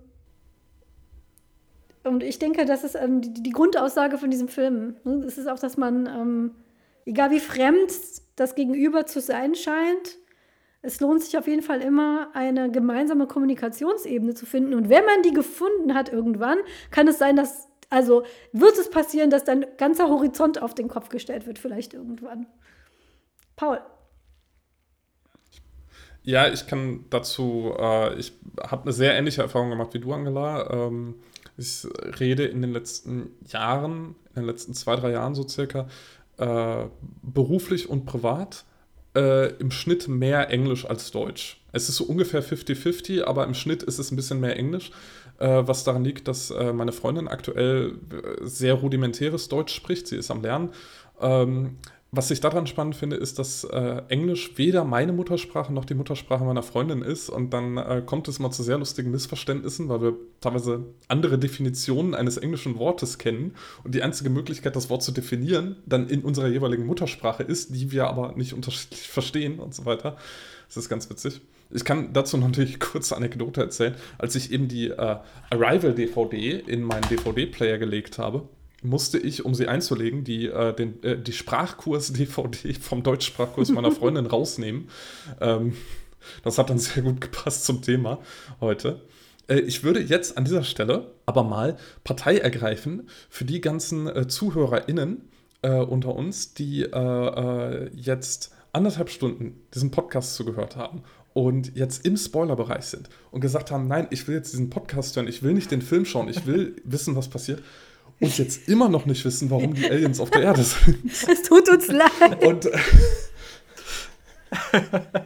und die eigentlich nur das wissen wollen und gar nicht, äh, was, was da für linguistische Sachen sind, sondern die einfach sich sagen, da ist ein. Warum sind die da, Junge? Erzählen mir endlich. Warum? Dann ist hier nicht Fuck You Goethe 3. Genau. Vinti, warum sind denn die Aliens auf der Erde? Erklär es uns. Sag es uns endlich, Vinti. Warum? Warum? Ja, die Aliens sind auf der Erde, weil sie uns ihre Sprache geben wollen, damit wir Zeit ähnlich wie sie wahrnehmen. Und das ist der große Stichpunkt Zeit gefallen endlich. Und zwar eben, dass Zeit quasi simultan stattfindet. Deswegen ist die Sprache wahrscheinlich auch kreisförmig dargestellt. Ähm, oder eben halt einfach nicht linear stattfindet äh, wie wir sie wahrnehmen. Und das, äh, sie sind deswegen da, weil sie wahrscheinlich oder in näherer Zukunft oder in weiter Zukunft in Gefahr sind und nur wir ihnen helfen können. Und das geht nur, wenn wir die Zeit so wahrnehmen wie sie und wir uns mit ihnen äh, austauschen können. Und darum sind sie jetzt rechtzeitig gekommen, weil die wissen natürlich schon, was passieren wird, weil Zeit eben quasi linear, nicht linear ist eben, um Gottes Willen. Und deswegen sind sie hier, um uns diese Waffe zu geben, in Anführungszeichen. Das, äh, die, das große Missverständnis, was jetzt dann auch im Film äh, für einigen Unmut sorgt beim Militär, weil man Waffe eben als Waffe, aber auch als Werkzeug eben verstehen kann. Und äh, sie geben uns diese Waffe, um ihnen in Zukunft zu helfen. Darum sind sie da. Was ich daran ganz schön, aber auch vielleicht jetzt ein bisschen prätentiös, da müssen wir jetzt sagen, ob das zu abgehoben ist, äh, finde, ist äh, die Interpretation. Wir hatten eben gesagt, die Aliens sind wie auf so einer Leinwand. Und äh, ich habe mir das so ein bisschen vorgestellt, wie wenn du dir heute äh, einen Film anschaust aus vielleicht den 50er Jahren und der ist schwarz-weiß wie die Aliens und du stellst dann fest, dass dieser uralte Film äh, mit seinen Botschaften vielleicht tatsächlich über die Zukunft was vorausgesagt hat, weil der Dinge vorhergesehen hat, die damals noch nicht äh, klar waren. Und dass im Grunde das, äh, wie die Aliens das machen und wie die Aliens äh, das dann bereitstellen, äh, ist wie wenn man heute alte Filme schaut und ihnen neue Interpretationen gibt die dann eben äh, Interpretationen aus dem heutigen kulturellen Kontext und aus dem, was wir gelernt haben, sind und dann äh, vielleicht Filme mit äh, ganz anderen Augen sehen kann. Ob das so beabsichtigt ist von äh, den Machern äh, der Filme damals oder nicht. Aber äh, so, so fand ich das dann äh, auch so ein bisschen wieder gespiegelt. Das ist dann auch so eine kleine Botschaft vielleicht. Aber vielleicht ist das auch zu überinterpretiert an der Stelle. Finde ich, find ich nicht unbedingt wir gerade beim Überinterpretieren sind, darf ich kurz was überinterpretieren? Äh, wenn das zu prätentiös ist, gerne. Aber ähm, ich bin ja äh, leidenschaftlicher äh, Lacanianer. Und ähm, was mir sofort aufgefallen ist, als ich die, das Schriftbild das erste Mal gesehen habe. Vielleicht kannst du kurz erklären, was ein Lacanianer ist, bevor, bevor du da einsteigst. Also, Entschuldigung. Äh, äh, der, der Psychoanalytiker äh, Jacques Lacan ähm, aus den, ich glaube, der ist irgendwann in den 60ern gestorben äh, ungefähr, 60er, 70er. Ähm, und äh, ich bin über philosophische Bildung auf den gekommen. Also ich habe irgendwann mal Shisha gelesen, dann kam Lacan, habe ich Lacan nicht verstanden, also habe ich versucht, mich bei Lacan reinzufuchsen und bin auf den hängen geblieben, weil ich ihn sehr interessant finde. Ich aber selber bin kein Psychoanalytiker oder Psychologe, ich finde ihn einfach nur wirklich sehr interessant. Ähm, deswegen bezeichne ich mich als Lacanianer. Als Lacanianer, aber wenn man diese ganzen Schaubilder ähm, kennt und mal sich angeguckt hat und kennt, dann kennt man diese kreisförmige Formel vom Signifikanten. Und ähm, also die kennt man schon von Saussure, der hat das ursprünglich aufgestellt, das ist ein Linguist. Ähm, aber Lacan baut viel auf Sprache auf. Also Lacan, die ganze Psychoanalyse, steckt viel im Sprache und im Unbewussten bla bla bla. So, ähm, worauf ich hinaus will, ist ähm, diese Szene, diese Schlüsselszene, wo uns die Aliens das Wort für Waffe hinschmeißen. das fand ich extrem äh, toll, weil es erinnert uns an das, äh, an ein Menschheitstrauma im Prinzip. Wir haben das Wort für Waffe das äh, Wort ist äh, in dem Fall der, das Signifikant. Also wir haben nur das Wort, wir haben und sofort kommt das Bild eines Traumas in unserem Kopf. Ja, Krieg, Waffe ist immer schlecht, Waffe ist immer böse. Das Militär rastet sofort aus, weil wir eben dieses Menschheitstrauma mit uns tragen, dass Waffen im Prinzip immer was Böses sind, außer wir sind Amerikaner und glauben an das Second Amendment. Davon abgesehen, was ich auf jeden Fall auf, auf jeden Fall nicht tue. Ähm, aber ansonsten sind Waffen natürlich negativ konnotiert wird und vor allem in einem fremdartigen Bezug, ja, eine fremde Spezies oder fremde Menschen oder fremde Völker kommen auf uns zu, zeigen uns Waffen, wir sind definitiv schon mal negativ. Und was ich jetzt toll fand, ist, dass unsere Protagonistin, unsere Wissenschaftlerin, die einzige ist, ja, Louise Banks ist die einzige, die dieses Trauma überwindet und versucht darüber nachzudenken, ist Waffe unbedingt immer etwas Negatives? Haben wir hier immer was? Und versucht dem Signifikanten so ein neues Signifikat zu geben und gibt dem Wort für Waffe quasi das Bild eines Werkzeugs mehr als das eines Kriegsgeräts. Und das fand ich äh, äh so schön. Das hat mich richtig, äh, wo ich das gesehen habe und wo ich so drüber nachgedacht habe, da war ich richtig. Äh, gefordert. Und ich habe mir das sofort aufgeschrieben, noch bei meinem ersten äh, Gucken, weil ich mir gedacht habe, das, das kann kein Zufall, also wahrscheinlich ist es Zufall. Aber dieses, dieses kreisförmige, dieses diese Formelbild, das habe ich sofort gesehen und wo die dann ausgerastet sind, war es für mich klar, das ist so eine Art Menschheitstrauma, das darin verarbeitet wird. Das, äh, das hat mich begeistert. Sorry. Entschuldigung, falls das zu viel war. Und vor allem ist, ist diese, ähm, das ist äh, das Wort äh, Waffe, also ähm, Weapon ist auch nochmal, also dieser ganze Film ist voller Kreisverweise.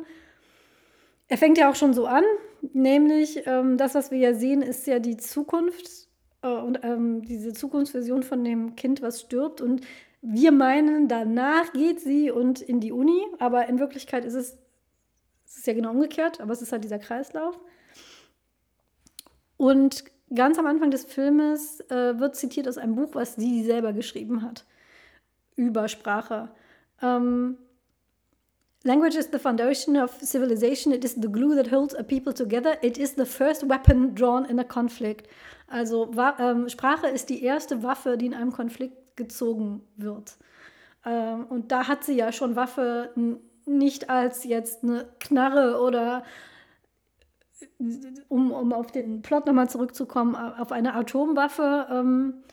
Ähm, damit meinte sie das nicht, sondern, sondern etwas Abstraktes. Also geht das auch wieder zurück auf, man könnte jetzt überlegen, wenn man seinen Kopf endgültig zu Mousse äh, matschen möchte, hat sie das da reingeschrieben, weil sie das schon wusste, weil für sie jetzt halt nicht mehr linear ist. Aber äh, davon ab, also der Konflikt wird auch durch Sprache gelöst. Nämlich, ist, äh, wie, wie üblich, Aliens kommen auf die Erde und irgendwer will auf sie schießen dem Fall sind es, ist es China, die, äh, die äh, drohen mit, mit, mit Atomwaffen. Und es ist dann an unserer Heldin, das zu verhindern. Ich hatte das genau umgekehrt in Erinnerung, weil es schon so lange ist. Paul hat mich dann korrigiert. Paul, was, was passiert auf dieser, in dieser Begegnung zwischen dem chinesischen General und Luise auf diesem Bankett? Was passiert da? Wie wird der Konflikt dann behoben? Genau, also es sind jetzt zwei Szenen sozusagen, die äh, zeitlich nicht gleichzeitig stattfinden, die wir aber gleichzeitig sehen oder mehr oder weniger gleichzeitig sehen. Es ist einerseits ein Bankett in der Zukunft, äh, in, weiß ich nicht, in einem halben Jahr oder so, das wird nicht näher erläutert. Und da begegnen sich Louise und der chinesische General äh, Shang. Und der äh, chinesische General kommt zu ihr und sagt, äh, hey, ohne äh, dich hätten wir damals das, äh, die Sache mit den Aliens niemals äh, friedlich lösen können und will sich bei ihr dafür bedanken. Und äh, dann gibt er ihr seine Telefonnummer und flüstert ihr äh, ins Ohr, was die letzten Worte seiner Frau waren, bevor sie verstorben ist. Und sagt, wenn du mir das sagst, dann werde ich dir vertrauen und dann weiß ich, dass du, äh, dass du Gutes im Schilde führst, weil nur du kannst es wissen. Und äh, das ist eine Vision, die sie dann eben in der, in der Gegenwart sozusagen hat, von der Zukunft, äh, weil sie jetzt die Aliensprache versteht. Und dadurch hat sie einerseits die Telefonnummer von dem General und andererseits weiß sie, wie sie ihn überzeugen kann. Und dann ruft sie ihn an in dieser Konfliktsituation und äh, überzeugt ihn davon, die Aliens nicht anzugreifen. Und dadurch ähm, ja, kommen dann eben äh, die Chinesen und äh, letztlich auch die anderen Nationen wieder zusammen und äh, können diesen Konflikt äh, beheben und die Aliens haben äh, ihre, ihre Aufgabe erfüllt. Ein Metafakt, der aber auch eine sprachliche Komponente ist, habe ich auf der IMDb nachgelesen in der Trivia-Sektion, nämlich, dass äh, das Spannende im Film ist, wir wissen nicht, was sie sagt, ähm, weil es keine Untertitel gibt. Es ist ein äh, Satz auf Mandarin und der wird nicht untertitelt. Und äh, es ist aber eigentlich kein Geheimnis gewesen. Der Screenwriter, Eric Heiserer, äh, als er dann gefragt wurde, was warum Himmels Willen, was, was ist denn dieser Satz? Ich sag euch das sehr gerne, weil ich Wochen daran gesessen habe, an das perfekte Mandarin, jeder, jedes einzelne Detail gefeilt. Und dann macht der Typ, Regisseur, keine Untertitel darunter. Hier bitte, ich sag's euch sehr gerne. Was sie sagt ist, im Krieg gibt es keine Gewinner, nur Witwen. Das ist der Satz. Und das sollte eigentlich gar kein Geheimnis sein. Das war, das war eine Regisseurentscheidung. Ja, und das ist natürlich dann auch wieder sehr spannend, weil ähm, wenn wir jetzt wieder so an so die typischen Alien-Invasionsfilme denken, da kommt es häufig vor, dass äh, die Aliens dann äh, das ist, was die Menschheit bedroht. Und dann kommt die Menschheit zusammen, dann schließen sich alle Völker, dann äh, die, die Amis und die Sowjets und die Chinesen und wer, äh, was weiß ich nicht alles, die schließen sich alle zusammen, um gegen die Aliens zu kämpfen. Und in diesem Film passiert zunächst das Gegenteil.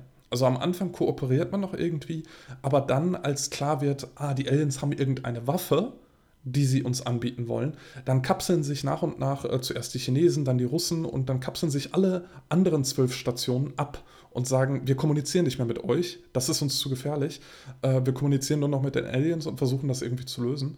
Und äh, das ist irgendwie sehr spannend, dass äh, dadurch, dass die Aliens friedlich auf die Erde kommen, bewirken sie das Gegenteil davon, wenn die Aliens äh, äh, feindselig auf die Erde kommen wollen, obwohl die Aliens das Ziel haben, die Menschheit zusammenzuführen mit dieser Sprache, sodass sie äh, ihre Konflikte lösen können.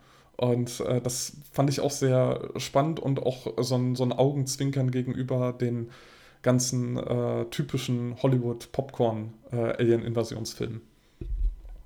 Die ähm, Art und Weise, wie die Aliens auch auftauchen auf der Erde, ist auch eine ganz bewusste Designentscheidung. Das hat der Produktionsdesigner Patrice Vermette ähm, erklärt. Die, ähm, das sind zwölf identische Schiffe und die machen alle das Gleiche da, wo sie auftauchen. Sie schweben über der Oberfläche und machen nichts. Und es ist an den Bewohnern des Planeten, den Kontakt herzustellen. Weil, ähm, ja, als Geste quasi. Sie ganz bewusst machen nichts und lassen die Bewohner ähm, entscheiden, wie sie mit diesem Kontakt umzugehen haben. Was ich auch eine sehr interessante, ich als alter Star Trek-Nerd hier ähm, bin ja sehr so von First Contact-Geschichten, mag ich sehr gerne. Ich weiß, ich bin jetzt hier gerade die Einzige. Dafür gehe ich dann halt wieder in den anderen Star Trek Podcast, wenn hier niemand mit mir über Star Trek redet. Aber in Star Trek ist First Contact, also der Erstkontakt einer ähm, Zivilisation mit einer ähm, Zivilisation aus dem Weltraum. Es ist ein sehr großes Thema und äh, gibt es in verschiedensten Geschmacksrichtungen diese Art von First Contact Geschichte. Und das finde ich eine sehr ähm, ja, schöne und prägnante Art. Und das auch visuell. Also ich mag das ja auch immer so, wenn so diese Story-Elemente visuell umgesetzt werden und das sind ähm, ja diese, diese eigentlich nondeskriptartiges Objekt, was dann so schwebt und dass man selber eben im Prinzip dafür sorgen muss, dass der Kontakt da ist. Das ist ja schon sehr anders als jetzt ne, Independence Day oder irgendein random anderer Aliens kommen und schießen uns alle kaputt will.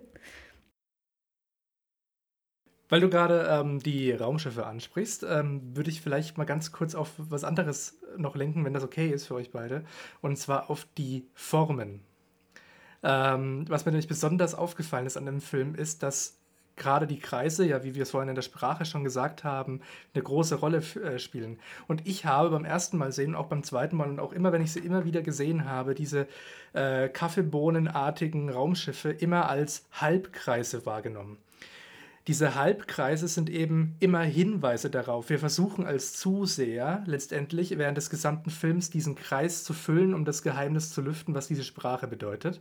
Wir werden mit diesem Kreis versorgt und immer, wenn uns der Film Hinweise gibt, das erste Mal Auftauchen der Aliens, das erste Mal die Zeitkrümme, haben es mit Halbkreisen zu tun. Und da ist nämlich eine prägnante Szene direkt am Anfang, wo wir denken, dass das noch der Anfang ist, ist aber nicht der Anfang, ähm, läuft sie durch das Krankenhaus, durch einen sehr prägnant gebogenen Halbkreis. Dieser Gang ist ein langer, gestreckter Halbkreis. Das ist ja kein gewöhnlicher Gang, wie man in Krankenhäusern kennt. Man hätte sich auch entscheiden können, sie läuft einen linearen Gang entlang. Aber es war unser erster Hinweis, dass dieses Puzzlestück hier nicht hingehört. Und wir müssen das alles miteinander verpuzzeln, auch wenn es kein schweres Puzzle ist und es zwei Halbkreise sind, das schafft sogar ich. Dann äh, kommt am Ende irgendwann ein Kreis raus und dann haben wir den Plot des Films verstanden. Und ähm, wenn wir es gerade schon bei Formen haben, das ist ja die Zeit, äh, wie es die Aliens wahrnehmen, das ist ja der, der, der Kreis, wie wir es als Menschen wahrnehmen, ist ja quasi linear. Und lineare Linien, das, gut, das macht jetzt keinen Sinn, aber Linien machen extrem viel Sinn im Aufbau des Films. Nämlich unser erster Shot in unserem Fake-Anfang ist eine sehr gerade Holzdecke, die uns auf die Kinoleinwand lenkt, also eine gerade Linie. Und der allererste wirkliche Shot, wenn sie quasi in das äh, College läuft, in dem sie unterrichtet, ist ein, ist ein prägnanter Shot. Das ist, äh, äh, man sieht sie von der Seite laufen, die Kamera folgt ihr Seite an Seite, Schulter an Schulter und sie läuft eine komplette Linie, bis sie irgendwann abbiegt. Und diese Linie zeigt im Prinzip uns deutlich über diese, ja, über diese über dieses Symbol, Symbolische zeigt sie uns, äh, wie wir Zeit wahrnehmen. Wir nehmen da die Zeit noch linear wahr. Wir laufen eine Treppe linear nach oben. Oben ist das Ende der Zeit, unten ist das Anfang, in der Mitte sind wir gerade, das ist der Präsens, und laufen nach oben. Und das wird irgendwann gekrümmt äh, im Laufe des Films. Und da geben uns diese Kaffeebohnen, diese halb äh, Raumschiffe dann die ersten Hinweise darauf. Und der letzte Hinweis ist dann die kreisförmige Schrift. Deswegen, ähm, da bin ich deswegen drauf gekommen, weil bei äh, Denis Villeneuve, wenn ich ganz kurz einen Ausflug machen darf, nichts immer ähm, äh, äh, zufällig passiert. Bei meinem Lieblingsfilm ähm, Blade Runner 2049 ist es nämlich so, da hat er viel Wert auf Farben gelegt. Farben, jede Farbe, das sagt Denis Villeneuve selber, ist wichtig und erzählt die Geschichte im Prinzip. Wir haben dann immer, ähm, ich, ohne jetzt über Blade Runner zu reden, aber wir haben zum Beispiel immer Gelb, wenn Kay, der Protagonist, auf einen Hinweis stößt und so weiter und so weiter und so weiter.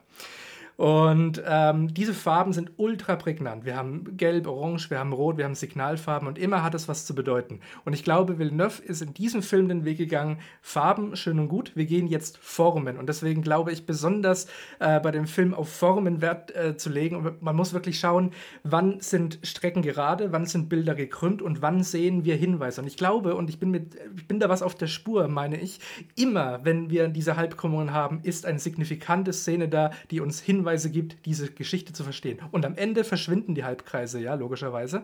Und ähm, das bedeutet, wir haben das Rätsel gelöst. Zurück bleibt unsere Kreisschrift, zurück bleibt unsere Protagonistin, die alles verstanden hat und wir mit ihr. Und äh, der Kreis ist geschlossen vom Film. Jetzt weiß ich auch endlich, warum du heute ein Shirt mit Kreisen hast. Das ist, äh, das ist äh, nicht mal ein, ein Zufall, wenn ich äh, ganz kurz sagen darf. ähm, und zwar habe ich auch äh, an abstrakte Kunst gedacht. Kunst ist ja im Prinzip auch eine Sprache, die uns ein Künstler erzählen möchte. Und es gibt ja oft abstrakte Bilder, wo man vielleicht nur Kreise oder sonst irgendwas wahrnimmt. An sowas habe ich tatsächlich gedacht. Ähnlich wie das Schriftbild der Aliens. So gibt es Kunstwerke und da stehen oft Leute davor und sagen, was soll mir das sagen? Was ist das? Ist das Kunst? Soll das überhaupt irgendwas sein? Warum, warum kostet das so viel Geld und sonst irgendwas? Aber Kunst ist ja im Prinzip auch eine Sprache, die man lernen kann oder muss, um, um es gänzlich zu verstehen, was der Ausdruck dahinter ist. Und äh, so im Ganzen ist vielleicht der Film auch äh, ein Kunstwerk dann. Und Komm, da kommen wir wieder zu den Kreisen. Die, ähm, noch eine äh, Form tatsächlich, die ähm, in dem äh, Film eine Rolle spielt, ist die, Spira äh, ist die Spirale. Die Fibonacci-Sequenz wird, äh, wird erwähnt.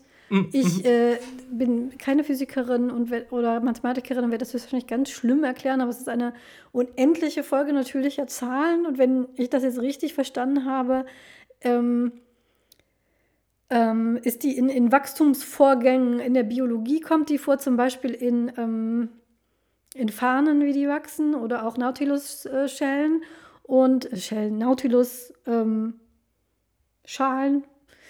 Die Luise wiederum als Ohrringe trägt, wenn man genau hinguckt, und äh, Sp Spiralen und auch ähm, in der Kunst, äh, da, daher kenne ich das, ähm, kann man damit berechnen im Prinzip, wie ein Bild perfekt aufgebaut ist, wenn man das in gewisse Bereiche unterteilt und da seine ähm, Punkte setzt, im, im, bestimmte Punkte im Bild, ist das, gilt das als, als, als, als ein ähm, harmonisches, äh, gutes Bild. Kann man nachlesen, ich erkläre das jetzt ganz, ganz schrecklich. Das ist etwas, was vorkommt und als ähm, linguistische, schrägstrich sprachliche Form ist das Palindrom. Ein Palindrom ist ein Wort, das man von vorne und nach hinten ähm, gleich kann. Es gibt ganze Sätze. Es gibt, es gibt irgendwie, es gibt, es gibt so ein ganz, ganz langes, das hat mir mein Mann mal vorgelesen. Ich glaube, es braucht man zehn Minuten, bis man das durchgelesen hat. Das ist ein ganzer Satz, den man von vorne nach hinten durchlesen kann. Und ähm, Hannah, zum Beispiel der Name der Tochter. Und jetzt, wo wir im dicken, fetten Spoilerbereich sind, können wir ja auch sagen, wer der Vater ist. Der Vater ist nämlich Ian, den sie da kennen, erst kennenlernt. Dazu möchte ich dann, ähm, wenn ich hier mit, mit, mit den Formen sind, auch mal kurz was sagen. Ähm, Hannah ist ein Palindrom. Also kann man von vorne und nach hinten lesen. Und ähm, all das kommt immer wieder. Ne? unendliche Sequenzen wie die Fibonacci-Folge, äh, sprachliche Bilder wie das Palindrom, was sich im Kreis dreht. All diese Sachen kommen im ganzen Film überall drin vor. Und ähm, ich bin ja immer sehr kritisch, was Mutterrollen im Film angeht. Ähm, Darstellungen von Müttern. Und ich muss sagen, das ist eine der herzzerbrechendsten Darstellungen von, von Müttern, die ich kenne.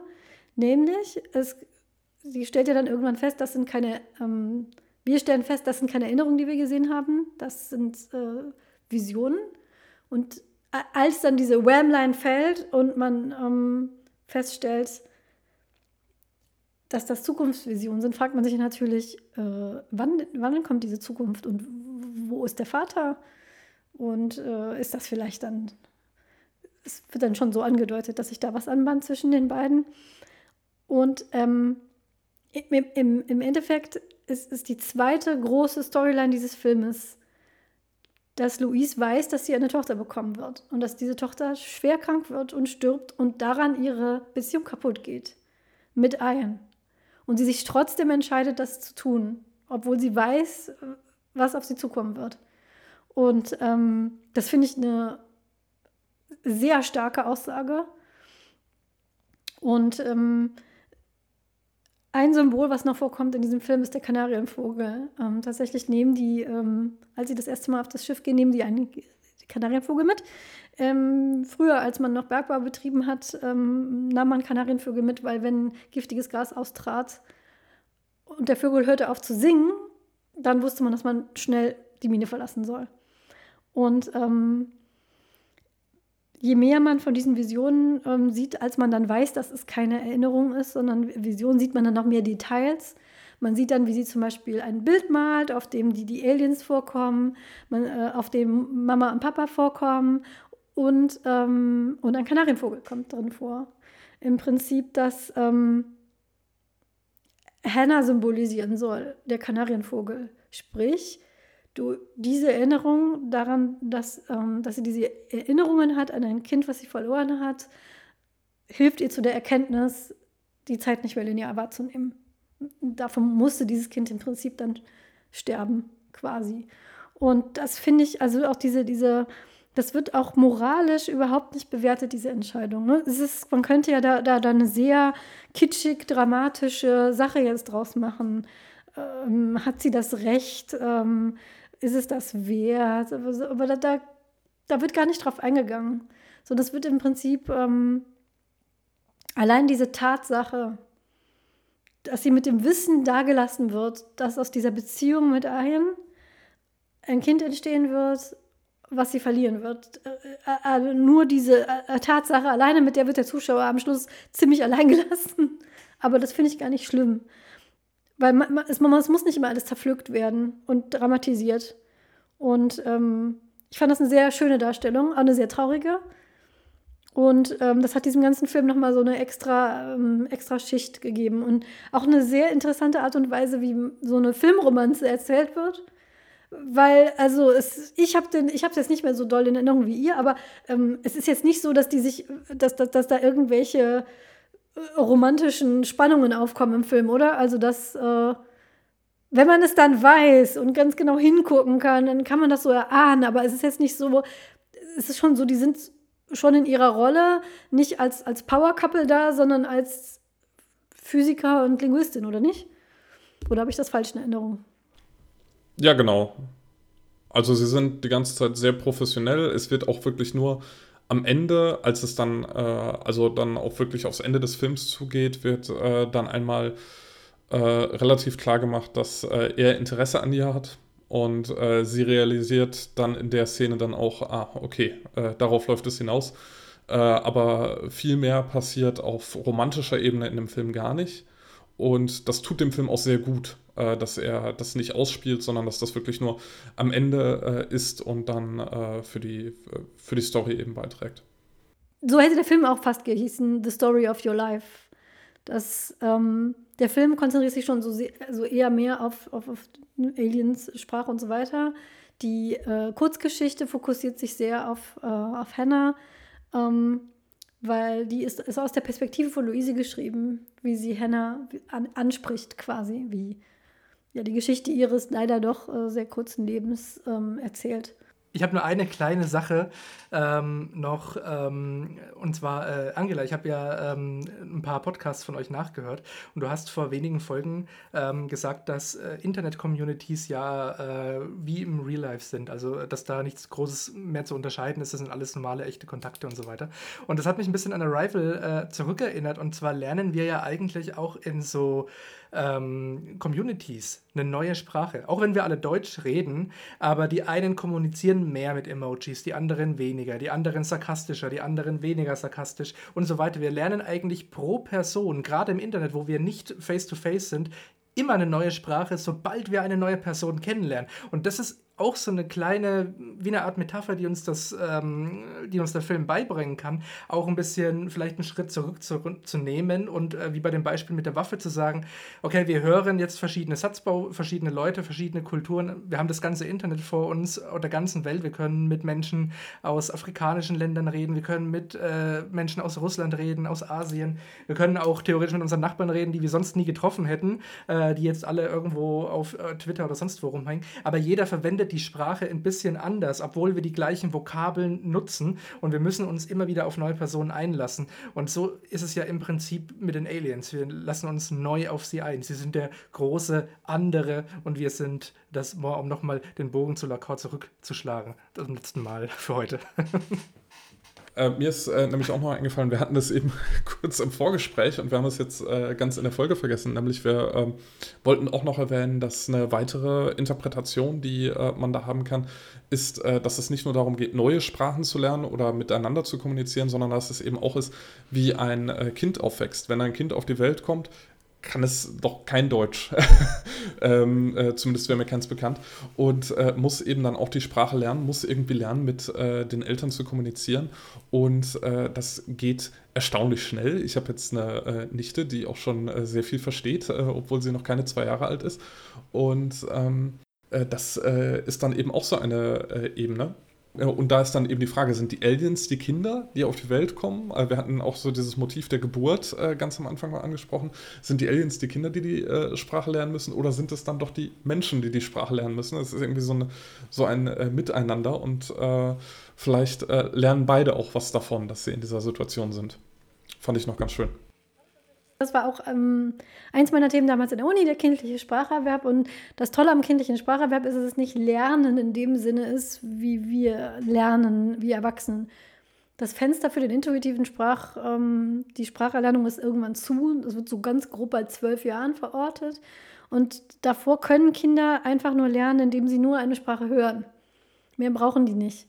Man muss sich mit denen nicht hinsetzen und denen was beibringen, sondern ähm, das sprachliche System baut sich auf durch das Hören oder das Sehen von Sprachen, weil Gebärdensprache wird ähnlich erlernt. Und ähm, ist ein sehr intuitiver Vorgang. Und durch das Aussetzen der Kinder dieser Sprache formt sich im Prinzip der Spracherwerb im, im, im Kopf. Und ähm, formt sich natürlich dann auch, je nachdem, wie stark man diese Saphir, Saphir, ich sage mal Saphir bis Saphir, Saphir-Whorf-Hypothese nimmt, die Wahrnehmung des, des Kindes, je nachdem, auf welcher Seite man da steht, vom Determinismus oder nicht. So kann man das natürlich sehen, dass die, die ähm, Menschen quasi eine neue Fähigkeit lernen, die sie vorher nicht hatten es hat jetzt nicht, äh, nicht mit Sprache zu tun, aber ungefähr zu der Zeit, wo Kinder Sprache lernen, lernen sie zum Beispiel auch Objektpermanenz. Also für ganz kleine Babys, wenn du ähm, aus dem Raum gehst, existierst du für die nicht mehr. Babys müssen erst lernen, dass Objekte weiterhin existieren, wenn sie wieder in den Raum, ähm, also wenn sie, wenn sie außer ihrer Sicht sind. Das ist was, was Kinder neu, neu lernen müssen. Also eine, und äh, so lernen wir von den Aliens nicht nur die äh, Sprache, sondern mit der Sprache quasi gleichzeitig eine neue Art, die Welt und Zeit wahrzunehmen.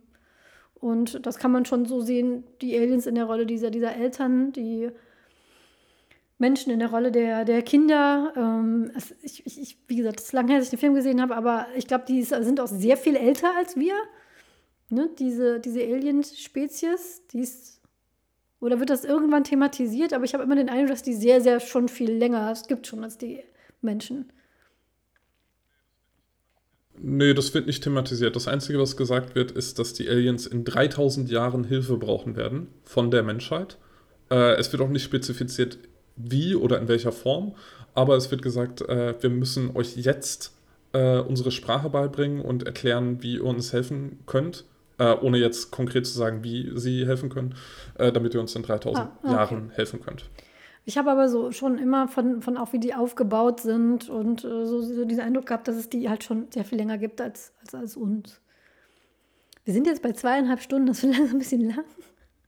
Ich glaube, wir sollten mal zum Ende kommen. Lange Folge diesmal. Aber es ist auch ein langer Film und ein Film mit sehr vielen Schichten und Ebenen, über die man reden kann. Das hat mir sehr viel Spaß gemacht. Auch wenn ich äh, furchtbar untervorbereitet war, eben weil dieser Film so. Die, man muss ihm mit Respekt begegnen und mit Zeit, die ich leider ähm, dank Corona, PS tragt Masken, haltet Abstand, das Zeug ist immer noch unterwegs und ich, ist, die Zahlen nehmen ja immer noch eher zu, ähm, nicht hatte. Und deswegen danke, dass ihr trotzdem mit mir geredet habt, obwohl ich, obwohl ich meine Resterinnerungen zusammenkratzen muss. Das hat auf jeden Fall sehr viel Spaß gemacht. Und ähm, schön, dass es solche Filme gibt die auch einem auch noch lange im Gedächtnis bleiben, die man weiterempfehlen kann. Wir sind an dem Punkt angelangt. Ich habe noch eine kleine, eine, eine winzige Empfehlung, wirklich, wirklich ganz winzig kurz, ganz kurz. Wenn ihr jetzt total begeistert, äh, also der, äh, du hast gerade gesagt, der, der, der, Film, äh, äh der Film sei auch lang, der Film ist 111 äh, Minuten lang, der Podcast ist schon länger. Okay, so, alles klar. Ähm, der, der, der Film ist gar nicht mal so lang. So lange also wenn ihr den Podcast gehört habt, könnt ihr auch den Film gucken. ähm, Nur nicht gleichzeitig. wie auch immer. Ach, das wäre auch lustig. Äh, jedenfalls, äh, ich habe noch eine ganz kurze Empfehlung, nämlich, wenn ihr jetzt total auf äh, Kommunikation und äh, so aus seid und das jetzt total super findet und äh, mal selber ausprobieren wollt, was ihr so für Kommunikationsprobleme habt, dann spielt mal das Partyspiel Keep Talking and Nobody Explodes. Ich glaube, das könnte euch sehr viel äh, Freude bereiten. Daran ist ein äh, Mensch äh, sitzt vor einem Computer und muss eine virtuelle Bombe entschärfen, während alle anderen äh, MitspielerInnen die Anleitung haben, wie denn das entschärft wird und müssen es der Person erklären. Und das klingt jetzt sehr einfach, aber die Anleitung ist nicht simpel. ja. Und äh, das äh, nur so als äh, Rausschmeißer. Äh, das könnte euch gefallen, wenn ihr so auf Kommunikation und Linguistik äh, scharf seid, weil da sind auch sehr viele Sachen drin, die sehr verwirrend sind. Da so, das wollte ich noch genau. sagen und jetzt kommen wir auf den Gegenstand. Nein, nein, weil jetzt habe ich noch zwei Sachen. Nämlich einmal gibt es ein Spiel, das sich genau damit beschäftigt. Man fliegt im Universum herum und trifft andere Aliens und muss sich mit denen verständigen. Und äh, das ist Teil des Gameplays. Und das heißt äh, The Long Journey Home. Das habe ich noch nicht gespielt, immer noch nicht. Ich kenne mindestens eine Person unter, den, unter der Hörerschaft, die jetzt langsam ihre Augenbrauen hochzieht, weil ich das schon lange versprochen habe, das zu spielen. Aber ähm, das beschäftigt sich damit. Und ich kann ein Buch empfehlen, nämlich von einem der Kritiker der Saphir-Worf-Hypothese, der sie deswegen kritisiert, weil sie ihm zu eng ist. Weil er meint, dass die Annahme, dass die Sprache, die wir zufällig sprechen, ein Gefängnis ist, welches unsere Vorstellungskraft beschränkt, findet er zu, zu eng gefasst. Um, gibt als Beispiel, wenn ein englisch sprechender Mensch, der noch nie vom deutschen Wort Schadenfreude gehört hat, der kann sich aber ja dort trotzdem ein Konzept vorstellen, in dem sich jemand äh, daran erfreut, dass, es, dass jemand anderem gerade ein Unglück passiert aus diversen Gründen. So der beschäftigt sich mit dieser Sapir-Whorf-Theorie, ähm, ähm, warum er sie einerseits zu eng gefasst und andererseits auch ähm, aber trotzdem irgendwie schlüssig findet, in einem Buch, das, finde ich, sehr zugänglich geschrieben ist. Also wenn ihr euch jetzt denkt, hui, das klingt ja alles ganz interessant, aber Hilfe, so linguistische Bücher, die verstehe ich doch eh nicht, kann ich sehr empfehlen. Auf Deutsch heißt es durch den Spiegel der Sprache und das ist in einer sehr verständlichen Art und Weise aufbereitet, beschäftigt sich mit dieser Sapir-Whorf-Theorie, Theorie, beschäftigt sich damit, wie wir andere Sprachen wahrnehmen und hat ganz viele ähm, Beispiele, wie das kulturell auch über verschiedene ähm, Länder hinweg funktioniert hat und erklärt zum Beispiel, warum in Japan die, das Grün der Ampel angepasst werden musste, weil ähm, das Wort für grün in Japan und das Wort für grün in Amerika, wo die Ampeln hergestellt wurden, verschiedene Bedeutungen haben. All solche tollen Geschichten findet ihr in diesem Buch. Und jetzt kommen wir zum Gegenstand, um eine Schleife in unserem Truppenhaus zu ziehen, ähm, weil so enden wir ja immer. Was stellen wir hin? Ich weiß, mindestens einer von euch hatte schon eine Idee. Ich habe, ich habe zwei Ideen. Eine ist ein bisschen äh, kontrovers unter den äh, Tropenhaus-ZuhörerInnen da draußen wahrscheinlich, weil sie nicht direkt aus Arrival kommt. Ähm, und zwar habe ich vor wenigen Wochen das erste Mal ähm, A Traveler's Guide Through the Galaxy gelesen. Und da kam der fantastische Bubblefish drin vor. Und der hätte uns ja so immens geholfen, wenn wir den bei Arrival schon gehabt hätten. Und ich wünschte mir einfach fürs Tropenhaus, dass wir quasi einen Bubblefish schon drin haben. Aber weil natürlich Bubble schon im Wort steckt, muss er hessisch oder fränkisch reden. Das ist mein Heimatdialekt und da würde ich mich dann freuen, wenn es ein fränkisch sprechender Bubblefisch wäre, der alles übersetzen kann, aber nur auf fränkisch. Der, der fränkische Bubblefish ist ein, äh, wäre zumindest eine schön, ein schöner Titel. Äh, es ist The Hitchhiker's Guide to the Galaxy. Ne, Ich wollte dich nicht äh, korrigieren, aber ich glaube. Äh, sorry, ja, äh, richtig. Genau. Richtig, ja. Also, Gefällt mir, gefällt mir, gefällt mir sehr gut. Äh, Paul, Äh, mein äh, Vorschlag, also äh, ich hatte zuerst überlegt, dass dieses Buch, was äh, Luis schreibt, natürlich sehr cool wäre, wenn wir das hätten. Aber das, äh, wenn wir das reinstellen würden, das würde äh, schon äh, was spoilern und deswegen äh, passt das natürlich nicht. Äh, das einzige andere, was ich hätte, wäre, dass über dem, über dem Tropenhaus so ein, ein Raumschiff schwebt, für den Fall, dass wir mal Kontakt zu Aliens aufnehmen wollen. Ähm, aber ich, äh, mir gefällt Vintis Vorschlag tatsächlich besser. Aber Vinti, du hattest, glaube ich, zwei Vorschläge. ja genau, oder? was ist der zweite Vorschlag? Naja, wenn das jetzt zu kontrovers war, weil es nicht aus Arrival kommt, dann schlage ich vor, ein wunderschönes, aber es muss wirklich wunderschön sein, mit Glitter und Strasssteinen bedeckt, ein Whiteboard, weil das ist ja offensichtlich die größte Technologie, die wir haben, um mit anderen Formen zu sprechen. Und wenn irgendwann die Welt angegriffen wird, soll das Tropenhaus sich verteidigen können und unsere größte Waffe ist offensichtlich das Whiteboard. An, an ein Whiteboard hatte ich tatsächlich auch gedacht. Stimmt, ein Whiteboard ist super. Ich muss mir noch ein schönes Adjektiv aussuchen dafür. Das weltrettende Whiteboard oder irgendwie sowas.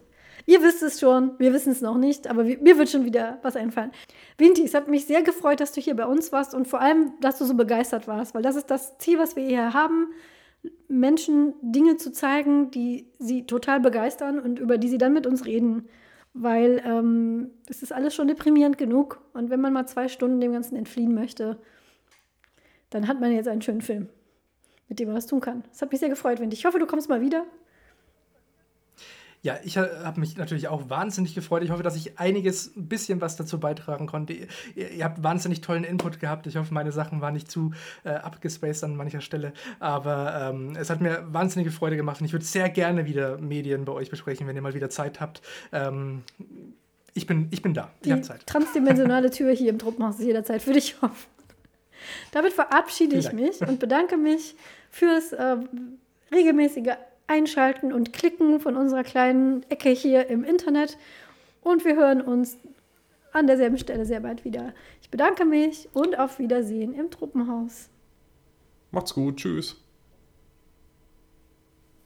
Vinti sagt Tschüss. Also es ist ja gar kein Video. Ich habe gewunken, tut mir leid, ich habe gewunken. Das könnt ihr auch gerne drin, das ist lustig. Aber ich, ich habe, äh, tschüss, Wiedersehen. Dieser Podcast ist Teil des Netzwerks Die besten Podcasts der Welt.